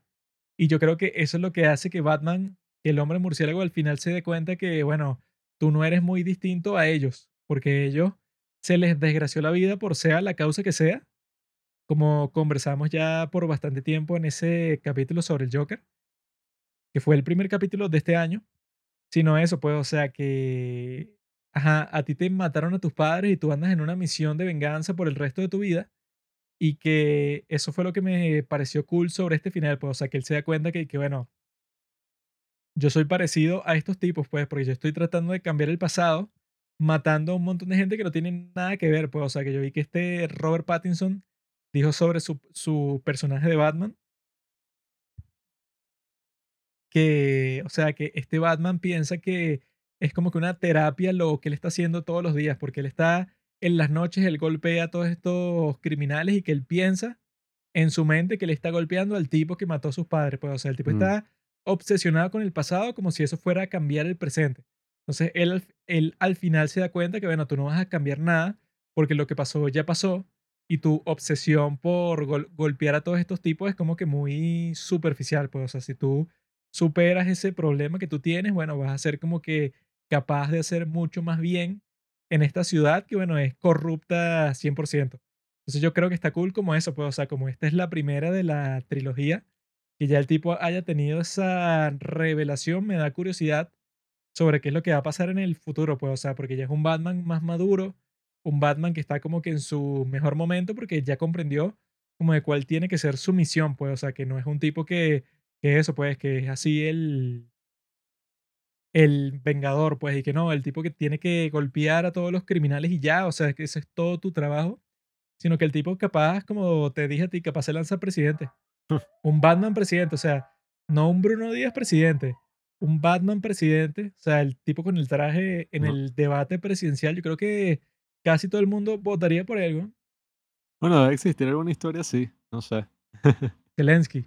Hay como muchos cómics que son cosas así locas, Pero pero... bueno, e- e- ese de Red Son, que es Ah, que bueno. Superman no cayó en los Estados Unidos desde Krypton, Mm. sino que cayó en la Unión Soviética y sale con Stalin y Creo, creo que hay uno, creo que es el ex Luthor, es el presidente. Y hay cosas muy interesantes y experimentales en los cómics, pero bueno, sin duda alguna, a mí esta película me parece excelente en todos los aspectos, desde las actuaciones, con Colin Farrell haciendo del pingüino, John Turturro que hace así una especie de padrino, o sea, todos están así, pues, en el punto perfecto. Y la película ni siquiera es que es como que súper dramática o súper oscura necesariamente, sino que, oye, sabe jugar muy bien con cada uno de esos aspectos, porque la película, si bien, ajá, es dramática, también tiene sus aspectos de comedia cada vez que está el pingüino. Si la película, ajá, es muy oscura, pero también juega mucho con la cinematografía y con todas las cosas y no es algo aburrido o demasiado estilizado como las mierdas estas que hace Zack Snyder en lo absoluto. O sea, de verdad que es una película muy, pero muy bien hecha y con muchísimo tacto, muchísimo cuidado. Y oye, no sé, yo he visto que sobre todo ocurrió en el caso del Joker, muchísima gente le estaba criticando porque decía como que, ay, no es muy original, esto es básicamente Taxi Driver, esto es básicamente The King of Comedy de Scorsese. Supongo que hay gente que podrá decir algo similar, no tan Sí, bueno, similar, pero yo con esta vi a un par de Mm. personas y que, bueno, no me sorprendió. Es exactamente lo mismo, no hay nada original. Sí, Y yo lo que pensaba es que, mira, bro, a este tipo, a Matt Reeves, le dieron 150 millones de dólares para hacer una película sobre Batman. ¿Tú crees, huevón, que tú en esta película vas a conseguir una maravilla creativa que va a ser totalmente distinto, que no sé, que mm, va a cambiar la historia del cine? Obviamente que no, huevón, porque el punto de estas películas es que, bueno, al fin y al cabo, bueno, son lo más entretenidas posible y tienen los mejores efectos especiales del mundo y son las que más ganan dinero en todas partes del mundo. Obviamente, artísticamente, aquí no vas a conseguir, no sé, la nueva gra- gran obra maestra que te va a cambiar la vida bueno, emocionalmente, pero eso, pues la reseña y que Martin Scorsese tenía razón. Esta es una película de eso, pues que no es original y que bueno, o sea, si tú estás buscando, no sé, lo nuevo, la vanguardia del cine, no la vas a conseguir en la película de Batman, ¿no? Bueno, yo quería hacer un punto un poco distinto a ese, eh, sobre ese punto, sobre ese mm, argumento, porque, no sé, yo sí pienso que en verdad sí es algo original. Porque si bien tú puedes usar ese argumento de que, ay, eh, está copiándose de estas otras películas, de estas otras grandes películas, yo creo que en estos casos en particular, el de Joker y el de El hombre murciélago, me parece distinto a las cosas tipo de Marvel, que sí es entretenimiento puro, como que no te da un poquito más para pensar o cinematográficamente son muy así como X, son así muy grises. Ya sobre todo a este punto, yo creo que no hay ningún plano que yo te pueda decir que, ah, claro, en Spider-Man No Way Home o en esta otra película, claro, muy distinto el estilo No, sí, es cinematográfico. No eso, hay es- nada, es muy insípido, es películas insípido. tienen más personalidad, o sea, son más únicas, pero al mismo tiempo yo no voy a estar y que, no, claro, esto, si lo comparo con Tarkovsky y tal, No, o sea, sea, yo lo pongo como en la misma categoría yo lo que diría es que si bien estas películas sí se basan mucho en esas otras influencias, yo creo que eso es natural y muchísimo más, Que o sea, en la eso actualidad. pasa literalmente con todas las películas. O sea, eh, tenemos obviamente el ejemplo de Tarantino, pero tenemos muchísimos otros ejemplos, no solamente en el cine, sino en general en la historia es del arte. que siempre salen un montón de críticos así que no me sorprendió y que, ay, o sea, esto no es como que, no sé, la nueva historia literaria que te va a mostrar algo que nunca se te haya ocurrido en toda tu vida, sino que esto tiene muchos más aspectos, pues, o sea, solamente el, el soundtrack, que es y que, bueno, eso, y yo lo que pensé es que tienes a la, can- la canción esta que, Ave María, pero la pone en la escala menor Y es y que, Ave María. Yo, yo creo O que sea, eso pues, o sea, lo que demuestre que, bueno, aquí hubo un proceso creativo en el soundtrack, hubo uno en, en el guion, porque eso pues, porque el, el director estaba pensando y que mi Batman es como Kurt Cobain, y que porque es un tipo como que recluso, que no quiere lidiar con la fama y está deprimido y se quiere quedar solo todo el tiempo. Y bueno, eso fue lo que yo vi que, y que el tipo pensó en Robert Pattinson desde el principio después de que vio, ¿cómo es que se llama la película esa de los Good hermanos Time. eso? Esa de Good Time, porque él y que no, él tiene como que una agresión oculta ahí. Y entonces él dijo, así como esa es la de Being John Malkovich, que este Charlie Kaufman y que no, bueno, tiene que ser John Malkovich. O sea, no puede ser ningún otro actor y ya. Entonces este Matt Reeves, él y que no, bueno, yo quiero que Batman sea Robert Pattinson. O sea, no tengo ningún otro actor en mente. Y él y que se sorprendió, o sea, que él y que pensó que era un sueño cuando él vio y que no, Robert Pattinson y que está súper interesado en el proyecto. Incluso ha preguntado un montón de veces para actuar en él. Y él y que coño, o sea, esto parece que es una cuestión del destino, que el tipo que yo me imaginé escribiendo el guion es el mismo tipo que eso, pues, o sea, que está como que haciendo presión para entrar en el casting de la película directamente. Yo lo que creo es que basándose en esas otras influencias terminan creando algo que es original y que tiene mérito por cuenta propia. Porque yo te aseguro que dentro de algunos años la gente no va a estar así tan, no sé, y que, ay, mira, qué poco original, porque está basado en esto y esto, sino que ya se convierte en su propia cosa la gente va a empezar a hacer referencia, ah, mira, es como esta escena de Joker, o es como esta escena de Batman, ¿no? Y que, es ah, es como esto de Seven, de tal, tal, si se tal. van a poner con ese show, o sea, Star Wars, las primeritas están basadas eso en Flash Gordon, que era que sea una porquería, Bueno, pues. yo incluso haría como que una, no sé, una afirmación mayor y un poco más radical y diría que en general, o sea, en el mundo artístico, podemos hablar de Shakespeare y sabemos que las historias que escribía Shakespeare no es que, ay, claro, o sea, eran súper originales, sino que llegaban hasta el punto de que la tragedia de Romeo y Julieta, una de las historias más icónicas y más trascendentales de toda la cultura occidental, está basada de otra que se llama casi que igual y que, no, es la tragedia de Ron, o sea, una broma igualita, sí, que es básicamente la misma historia. Y que si tú buscas cual- cualquier y historia sí, de todo el mundo, o sea, que si en el mismo, no sé, Wikipedia, y que Disney, ¿cómo creó a Mickey? Y que no, él creó a Mickey porque lo vio en un cómic, no sé, que es un conejo y él creó un ratón. O sea, pero está no basado en el conejo. creador.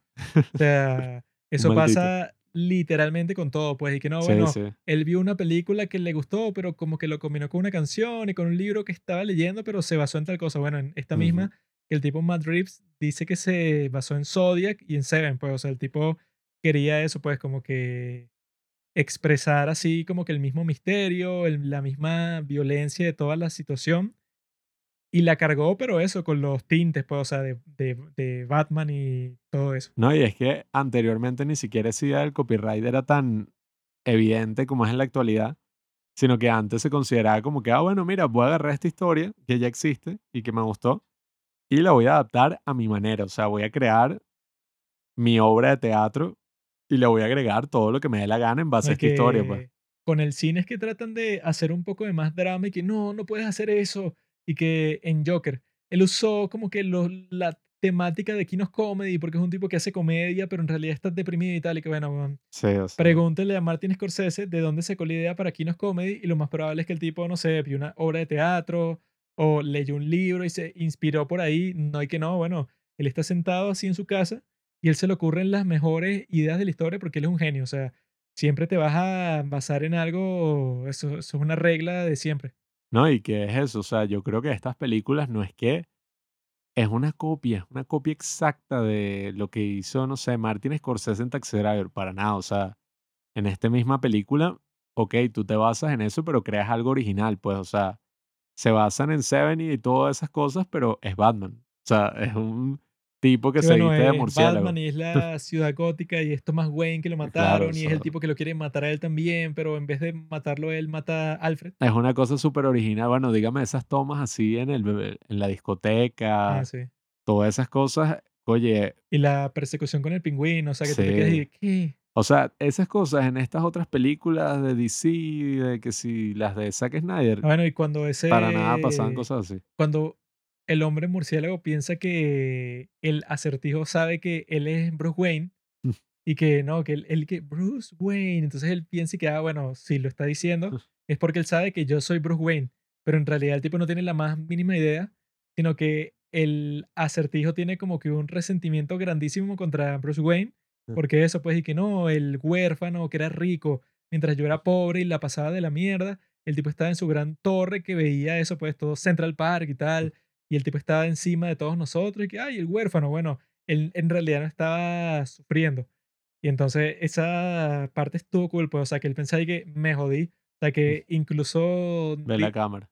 incluso dice, pues, y que no, bueno, yo sé que este tipo sabe que yo soy Bruce Wayne, así que el tipo con ese video nuevo, seguro se lo dice a todo el mundo porque en su pared así de loco tenía y que, y que el Batman, yo sé quién eres y tal, y que Bruce Wayne, yo sé quién eres, pero en realidad era que, bueno, que él pensaba que Bruce Wayne era un farsante porque lo pintaban así como que, ay, el pobre huérfano, cuando no sufría mucho por ser huérfano porque tenía mucho dinero. Y entonces él como que estuvo a punto de colapsar pues en esa escena del interrogatorio y tal, porque cuando él escucha eso de Bruce Wayne, él pensó que me jodí. O sea, este tipo ya sabe y se lo va a decir a todo el mundo, pero el tipo en realidad se saca un discurso y que, no, bueno, se moría un, un bebé de frío todos los inviernos y tal. No, y es buenísimo porque ahí es que te das cuenta que básicamente los dos estaban basados en el resentimiento. Uno porque asesinaron a sus padres y otro porque, bueno, eh, fue huérfano en condiciones terribles. Y los dos, bueno, lidiaban con eso de unas formas, ok, un poco distintas, pero a la larga estaban basados en lo mismo. Y eso es lo que crea como el gran problema en la película, que por eso es que yo creo que sí es una película muy interesante, o sea, más allá de, de que sea Batman y todo, es una buena película, o sea, incluso más allá de que sea una trilogía, yo vi que el director estaba buscando que la película fuera buena en sí misma. Y yo creo que eso es algo vital, eso es algo que muchísimas películas de Marvel han perdido en la actualidad.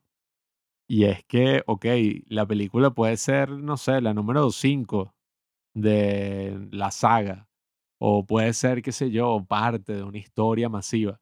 Pero, oye, yo creo que la película se tiene que aguantar en sí misma. O sea, si tú ves la película y dices como, oye, o sea, la película no es tan buena.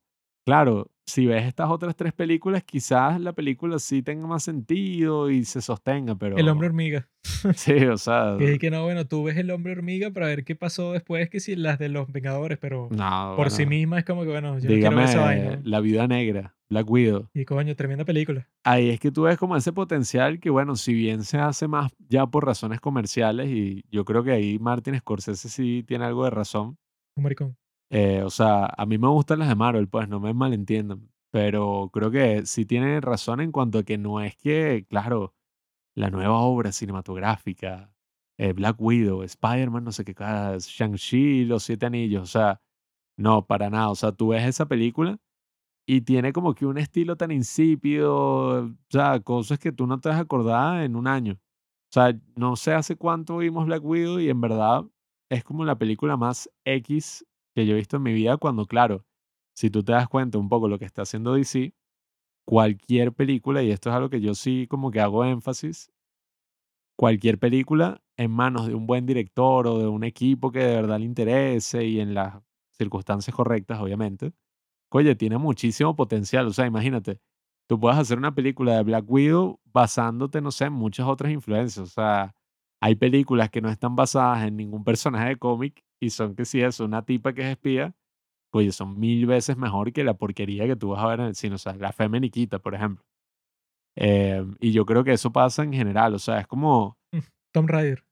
No, bueno, eso no.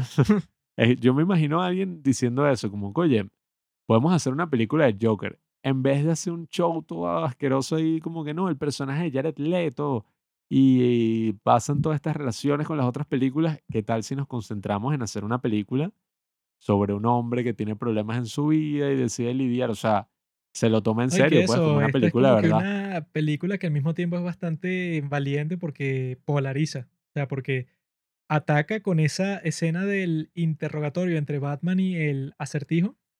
Te está mostrando que ataca a los dos lados. Pues bueno, este tipo que es el vigilante que supuestamente está a favor de toda la justicia, lo está criticando él y al, al mismo tiempo obviamente está criticando al otro que se convirtió en un terrorista que puso bombas por toda la ciudad. Pues, o sea, que dice que, ok, Batman, tú eres el tipo que se le da que defiende la justicia y tal, que es el tipo honesto, el bueno de toda la película. Pero en realidad tú, ok, obviamente no eres igual al acertijo porque el acertijo es un maldito que quiere matar a un montón de gente. Pero el principio que tú tienes, como el que guía tu vida, es el mismo. Pues es que tú odias tu pasado y tienes resentimiento contra un montón de personas. Eso, cuando te das cuenta que Falcone fue el que fue el responsable de todas las cosas malas que, te han pasado en toda tu vida. Entonces, bueno, tienes como que más eh, razón todavía para decir que, bueno, tengo todo el resentimiento del mundo y me voy a vengar de todo el mundo. Y que, ok, tú te estás vengando de personas que técnicamente son malas, pues de un mafioso, del tipo que mató a tus padres y tal. Y el otro se está vengando de gente que también son malditos, pero de otra forma, pues. Entonces, eso es como lo que le dice el Joker a Batman, así es la del Caballero de la, de la Noche, que le dice que bueno, nosotros dos no somos tan distintos, pues. O sea, yo soy terrorista y tal, o sea, yo soy más violento, más desgraciado, mato a un montón de gente, o sea, tú tienes tus reglas morales, que no quieres usar pistolas ni nada, pero al mismo tiempo tú tienes como que ese deseo de, de vengarte de todo el mundo que aquí obviamente que le hacen mucho más énfasis porque el tipo lo llaman venganza y el mismo, el mismo se denomina como venganza. Cuando le preguntan quién eres, él no dice soy Batman, sino dice soy venganza. No, y bueno, es una idea que también ha sido explorada en muchísimos cómics de Batman. Yo recuerdo el cómic de este de Batman Arkham Asylum. Creo que se llama así, ¿no? Arkham, bueno, este que está hecho así muy, pero muy distinto a cualquier otro cómic. Es como una locura así, todas las ilustraciones y todo.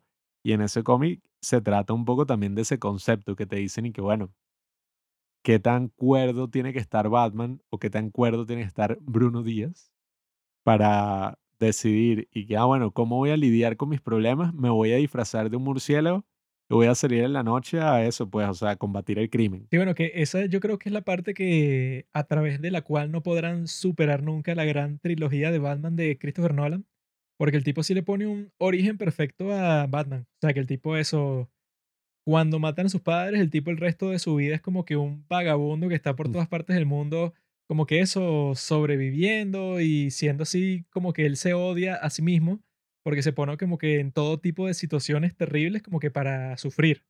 Y el tipo la forma, pues, y la manera que aprende todas estas técnicas ninja y que se hace eso, pues, un guerrero, es por un entrenamiento que le dio Liam Neeson. O sea, que ahí ya tiene todo el sentido del mundo. Si Liam Neeson te entrenó, bueno, tiene sentido que tú golpees a todos estos criminales, a estos bandidos, porque tú te entrenaste en los Himalayas.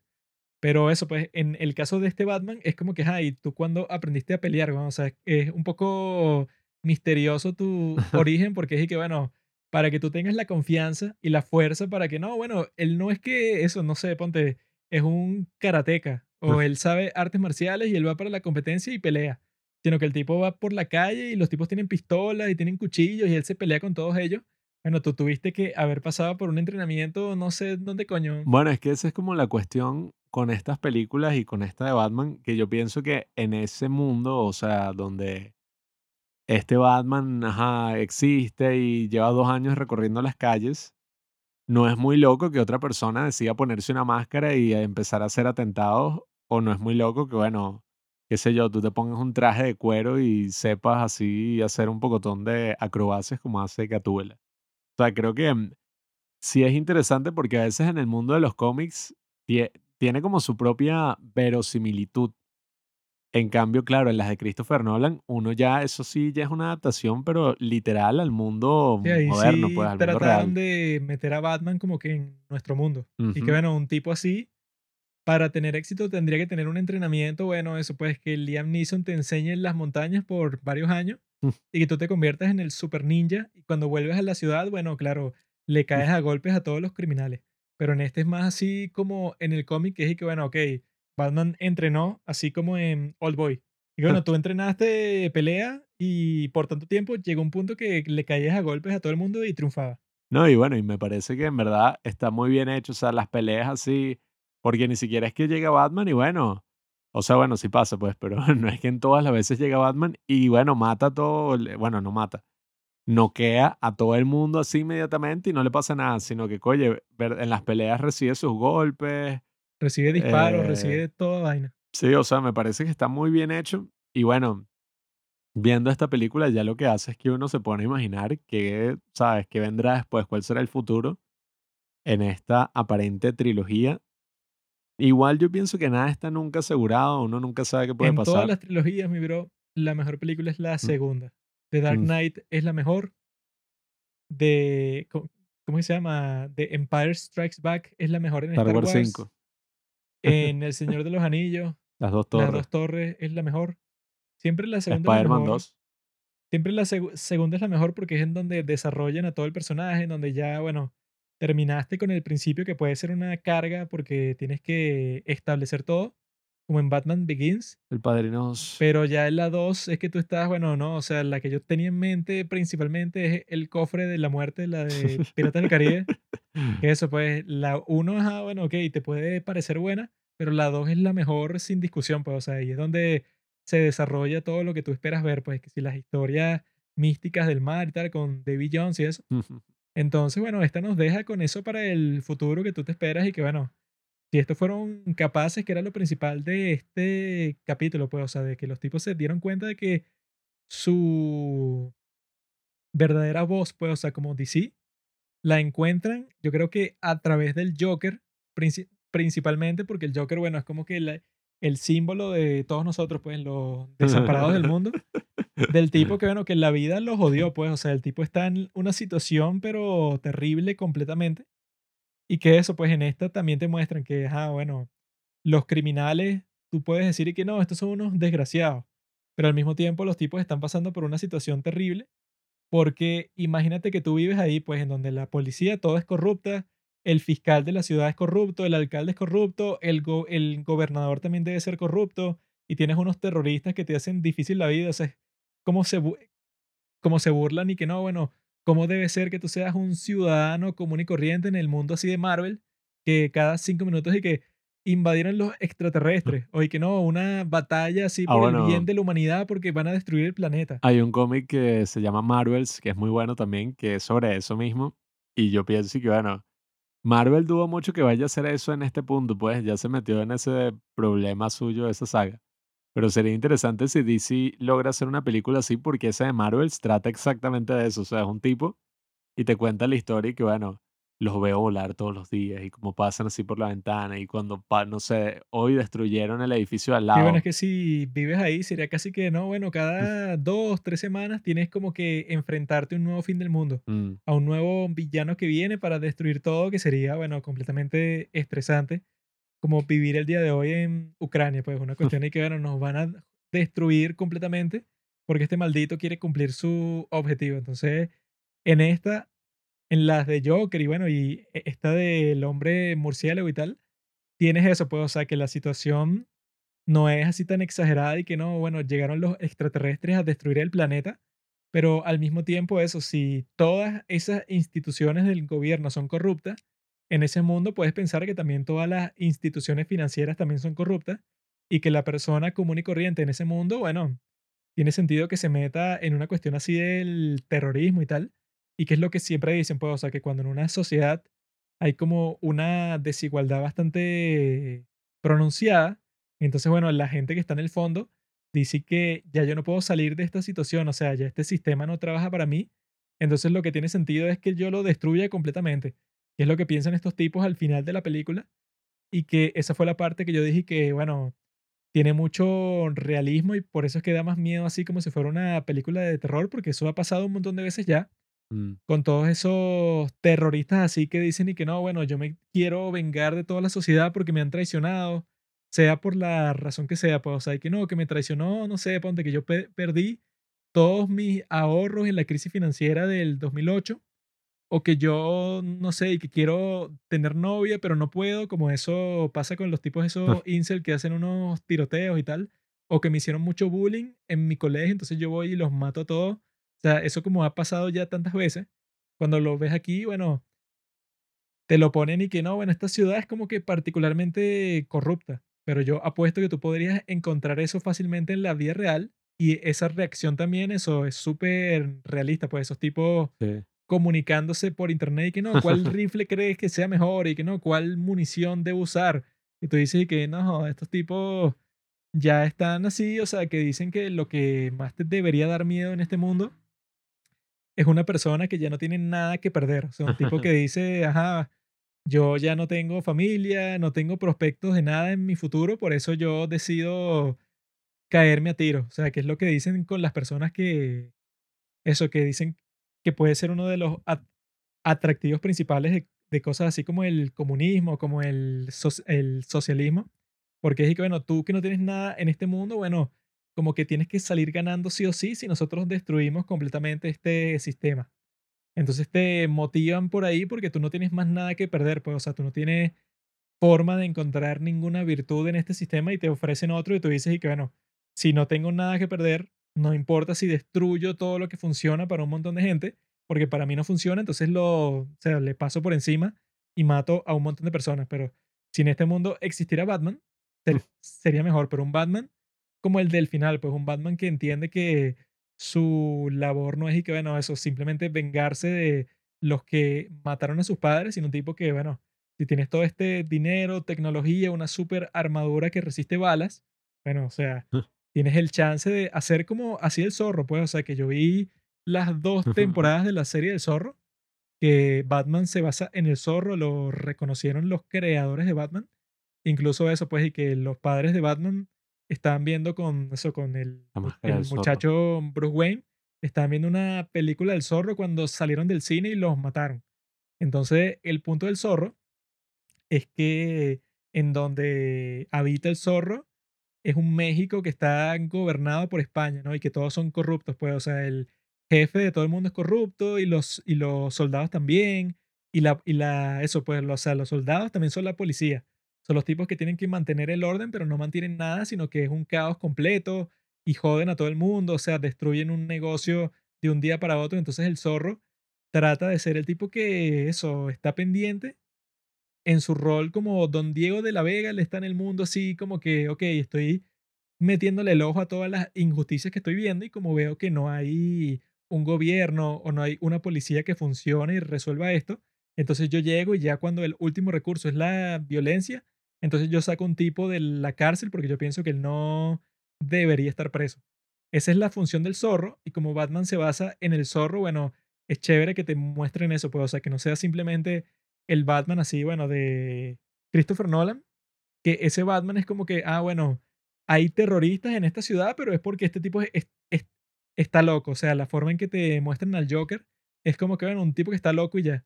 Un tipo que no te muestra mucho su origen ni nada, sino que él quiere destruir. O sea, que te lo muestran, pues, o sea, él quiere ver el mundo arder. Entonces Batman existe para detener al terrorista, pero es algo muy puntual. Pero este Batman es como que, ok, tú no existes para detener al terrorista. Tú existes como existía el zorro, porque el sistema en sí está jodido, pues, o sea, tú tienes que servir como que la institución informal que va a detener a todos estos malvados, pero no es un malvado como el Joker de, Dark Knight, que es un tipo que salió y ya, y no se sabe quién es, y él quiere de- destruir todo, sino que son como que un montón de jugadores del sistema, que eso es lo fino de esta película, que eso, el tipo está contra todo el mundo. Está contra la policía, que está lleno de malditos corruptos, está contra la mafia, está contra el gobierno, o sea, todos son corruptos y Batman está contra todos ellos. Y eso era lo mismo que le pasaba z- eh, al zorro, pues, o sea, él es rico, sin embargo, no contento con eso, pues él se pone la capa del zorro para liberar a toda esta gente que no tiene la habilidad de pelear contra estas grandes injusticias del mundo. Entonces yo creo que si Batman en esta nueva trilogía se acerca más al zorro, creo que es un Batman mucho más esperanzador que el de Christopher Nolan. Sí, bueno, yo creo que es muy interesante lo que nos depara en el futuro de DC. Y bueno, una de mis conclusiones de este episodio sería que muchas veces, y sin ánimos de ponerme muy así, motivación personal, superación personal, todo esto, creo que sí es verdad este término que he escuchado recientemente de las ventajas injustas. Em, no sé si las cosas funcionan tan así, pero es que a veces hay muchas cosas que uno puede decir y que, bueno, esta otra persona, qué sé yo, tiene muchísimas ventajas que yo no tengo. Poniéndolo en el contexto de Marvel y DC y como que esta lucha entre dos estudios, podemos decir que los de DC podrían haberse dicho a ellos mismos y que, bueno, mira, Marvel tiene todo esto que yo no tengo, tiene los Vengadores, tiene demasiado dinero que ha generado, tiene un fandom gigantesco, yo necesito como que conseguir eso, ¿no? Pero al no conseguirlo y al fracasar en todos esos intentos y al tener como que todas esas películas de mierda que sacaron, de alguna forma yo creo que consiguieron una ventaja injusta en el sentido de que ahora ellos tienen la posibilidad de hacer lo que se les venga en gana. O sea, ellos fácilmente pueden sacar una película de Superman que no tenga nada que ver con la de Batman o con The Suicide Squad. Ellos fácilmente pueden sacar una película de Superman bueno, independiente. tienen ese chance de hacer que sea más como los cómics. Los cómics Ajá. que, bueno, Superman cualquiera. Entonces, ay, Superman murió, pero obviamente que Superman va a seguir existiendo y que van a ser como 100 series de cómics distintas sobre Superman. O sea, tú haces la muerte de Superman y tres días después tú puedes hacer el origen del nuevo Superman. No tienes que estar y que, no, pero explícame cuál es el nuevo universo en donde va a vivir este personaje, sino que lo haces y ya. Sí, ahora tú no tienes como que depender de toda una saga que tú has creado alrededor de una historia gigantesca que se une de mil formas distintas, que yo creo que ese es como el gran problema, eh, que bueno, algunos lo podrían ver como una ventaja, pero oye, yo creo que ya a este punto se va volviendo como un problema que tiene Marvel, pues, que, y que bueno, claro, ha sacado tantas películas y tuviste como que esa conclusión maravillosa en lo que fue Infinity War y Endgame. Y bueno, ahora tienes que continuar, ahora tienes que seguir, Pero es que seguir, lo seguir. gracioso es eso, que ya Marvel no tiene como que mucha razón de ser después de Endgame, porque Mm, es que, bueno, ¿qué va a superar eso? Nada. Porque que, bueno, ya tú llegaste al punto en donde todos los superhéroes del mundo entero se juntaron para vencer a este villano que quería eso, acabar con la mitad de todo el mundo, pues porque estaba loco. Y lo vencieron con el viaje en el tiempo, o sea, ya es algo que si tú haces todo tu show ¿no? del multiverso y te inventas como que un montón de cuestiones más, ya tiene como que fecha de caducidad. En cambio, en el caso de DC, como las historias son de una escala mucho menor, como, como en esta, pues, que es como que, ajá, bueno, se está inundando la ciudad gótica, pero es como que, bueno, tienen un plan y el tipo tiene que detener el crimen que van a causar las mafias en esta situación de crisis. No, bueno, y ni hablar Pero de, de Joker, que es y que bueno, cuáles son sí como que que hay. hubo unos disturbios como por tres días. O sea, ese fue como que todo el drama que hubo. Pero en el caso de Marvel es que, bueno, ¿qué va a superar que un extraterrestre ahí, con las gemas del infinito, trató de destruir la mitad de los seres vivos del universo entero? Y que nada, o sea, ya después de eso, llegaste como que a, un techo, pues, o sea, ya todas las cosas que han sacado desde entonces, o sea, que si WandaVision, que si No Way Home, son como que un bonus. Como que, ah, mira, quedó un poco de esto. Pero que alguna de estas historias tenga el potencial de superar en escala o en calidad a Endgame, es que es imposible, ¿no?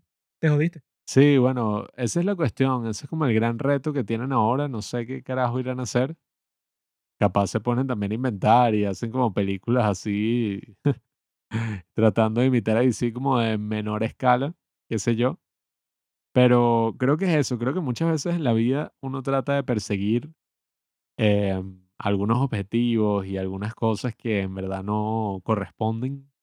Uno ve como, wow, mira, esta persona súper exitosa, yo tengo que ser exactamente lo que él hizo y no te das cuenta de que quizás tú posees como algunas ventajas que esa otra persona no posee. O sea, hay muchas cosas que pueden parecernos malas o pueden parecernos negativas, pero oye, no sé, incluso yo a veces he pensado que, bueno, ok, vivo en Venezuela. Para muchas personas eso obviamente es una desventaja hasta el punto de que 5 millones o un poco más han abandonado el país.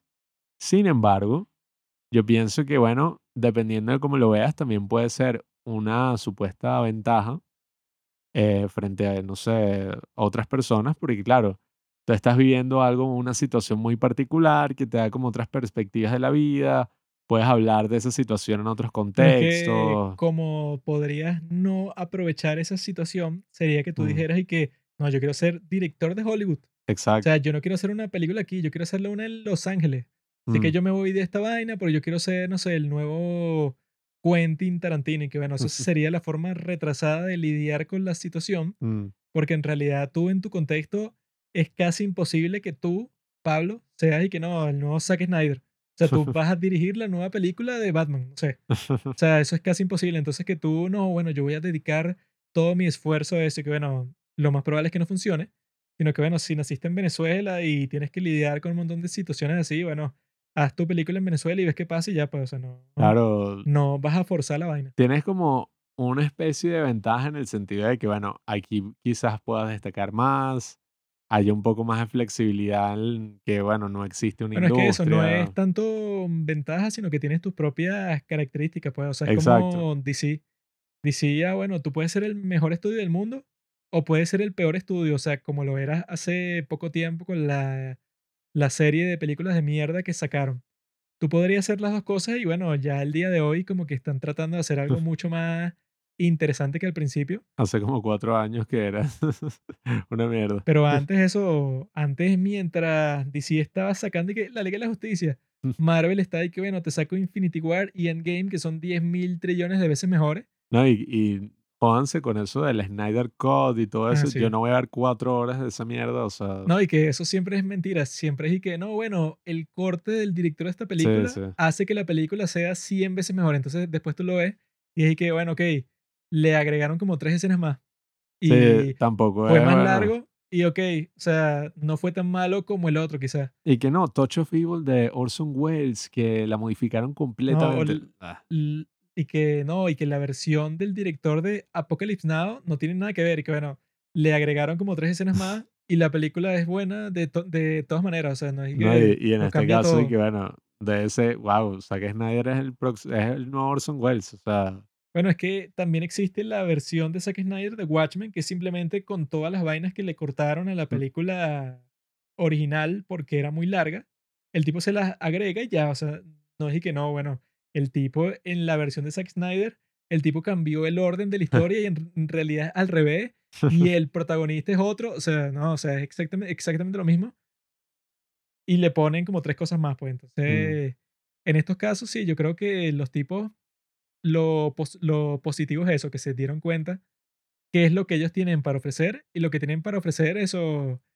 potencialmente tiene como que mucha más producción que lo que tiene Marvel el día de hoy porque los tipos, bueno, podrían hacer 10.000 historias distintas con todos los personajes que tienen, sacándole todo el jugo y con el enfoque de los tipos que contraten, pues este tipo Matt Reeves, que hizo las del planeta de los simios y de repente te saca esta de Batman, que bueno, el tipo como que le lanzó toda su alma a el guion y al soundtrack y al casting, o sea, el tipo de lo que investigué de él es que el tipo, bueno, considera la nueva de Batman como su proyecto así, que el tipo casi que pasaba 24 horas al día pensando en ella. Entonces, bueno, eso es mucho más fácil cuando es una película, bueno, ajá, del hombre murciélago. En cambio, en Marvel es que no, bueno, esta es una pieza de como 100 películas más que planeamos hacer. En ese caso, bueno, tienes mucha más presión, tienes un montón de cosas que no puedes hacer, pero yo creo que si DC sigue por el mismo camino de Joker, de Suicide Squad y de Batman, bueno, está listo, pues, o sea, porque ya consiguieron eso, pues, o sea, su propia voz, su propia forma de contar la historia. Y que ya para lo que queda es eso, pues, o sea, tienen posibilidades infinitas de sacarle todo el jugo a todos los personajes que tienen. Y bueno, no hay escasez en los Estados Unidos de buenos directores, cinematógrafos, etcétera. O sea, si le da más libertad por esa parte, que es lo que no hace Marvel, sino que Marvel es y que, bueno, tú eres Sí. parte de nuestro proyecto, pero ajá. Marvel puede tener a la ganadora del Oscar, Chloe Zhao, y la Y pone a saca una hacer mierda a cualquiera, pues. The Eternals, que no joda. Pero bueno, amigos, yo creo que ya quedó claro nuestro punto y que nos gustó mucho esta película, que yo estaría eso dispuesto a volverla a ver y todo, aunque eso, yo creo que la primera vez no es muy comparable, pues, o sea, porque cuando tú la ves por primera vez, tú tienes la atención y el drama desde el principio hasta el final y que no, mira que este tipo tiene un nuevo plan y eso. O sea, que no fue que la segunda vez fue aburrida y- ni nada, pero que yo estaba y que bueno, ya yo sé que este tipo tiene el gran plan y que al final lo van a detener, o sea, porque la película sí te proyecta como que la imagen que es posible que el villano gane. O sea, que es posible, bueno, el tipo en realidad sí ganó en cierto sentido, porque bueno, causó tremendo caos Mm. y expuso a todas las mentiras de toda la ciudad, pues el tipo... la ciudad se volvió una mierda. Eso fue lo raro, o sea, que no es así tanto como en The Dark Knight, que al final, bueno, Batman tiene una pelea contra el Guasón y sus perros. O sea, pero una pelea física que incluso el Guasón se burla de él y que tú crees que yo vaya a arriesgar todo mi plan en una pelea a puños Mm. contigo. En esta, bueno, se eliminan completamente la pelea a puños porque el acertijo le dice que, bueno, yo nunca pelearía a puños contra ti porque tú obviamente me caerías a golpes y me destruyes. Yo Mm. tengo un plan que tú ni te imaginas y voy a causar un super caos y matar a un montón de gente que incluso le dispararon a la alcaldesa y sobrevivió porque, bueno, la tipa es fuerte. Pero eso, pues, yo digo eso, que fue una buena experiencia y espero que la segunda sea mejor todavía porque, como ya dijimos, pues, o sea, siempre la segunda es como que la más estelar. Qué ironía como cambian las cosas y que bueno, y las segundas partes nunca fueron buenas, como dice el dicho. No mentira. Las segundas partes siempre son mejores, como eso, cuando tú te encuentras con tu exnovia, es mejor porque ya, como pasa en Our Beloved Summer, o sea, ya tú planchaste, o sea, ya tú planchaste todas las arrugas de la tela, ya tú sabes dónde vi- viene el peligro y cuando se aparece el peligro, ya tú sabes cómo lidiar con él. O sea, ya sabes que cuando tu chica comienza una discusión, tú le dices que sí, sí, bueno, es verdad, Tienes experiencia, ya para no, tienes experiencia en la pa' no cosa. meterse en problemas. Pero la primera vez tú dices, claro que no, zorra. ¿Comprendes? Sí, Juanqui, sí comprendo. Pero bueno, amigos, ahí lo tienen. El Batman, una gran película, véanla, lleven a sus amigos. Es muy buena y deseo que las mejores sean mejores todavía. Las mejores. Las siguientes sean mejores todavía. Y esperen nuestro próximo capítulo en donde, bueno, vamos a terminar de compartir nuestras experiencias sobre las películas coreanas, que son mucho mejores que las películas de superhéroes. Es un multiverso mu- mucho más interesante, así que amigos, esperen ese capítulo el próximo miércoles y ya saben, disfruten pues. Gracias por escuchar Los Padres del Cine. Síguenos en Instagram para enterarte de los nuevos capítulos que iremos publicando. Si nos escuchas por Spotify o por Apple Podcast y piensas que este podcast vale 5 estrellas, califícanos. Si no, mejor escríbelo en tu diario.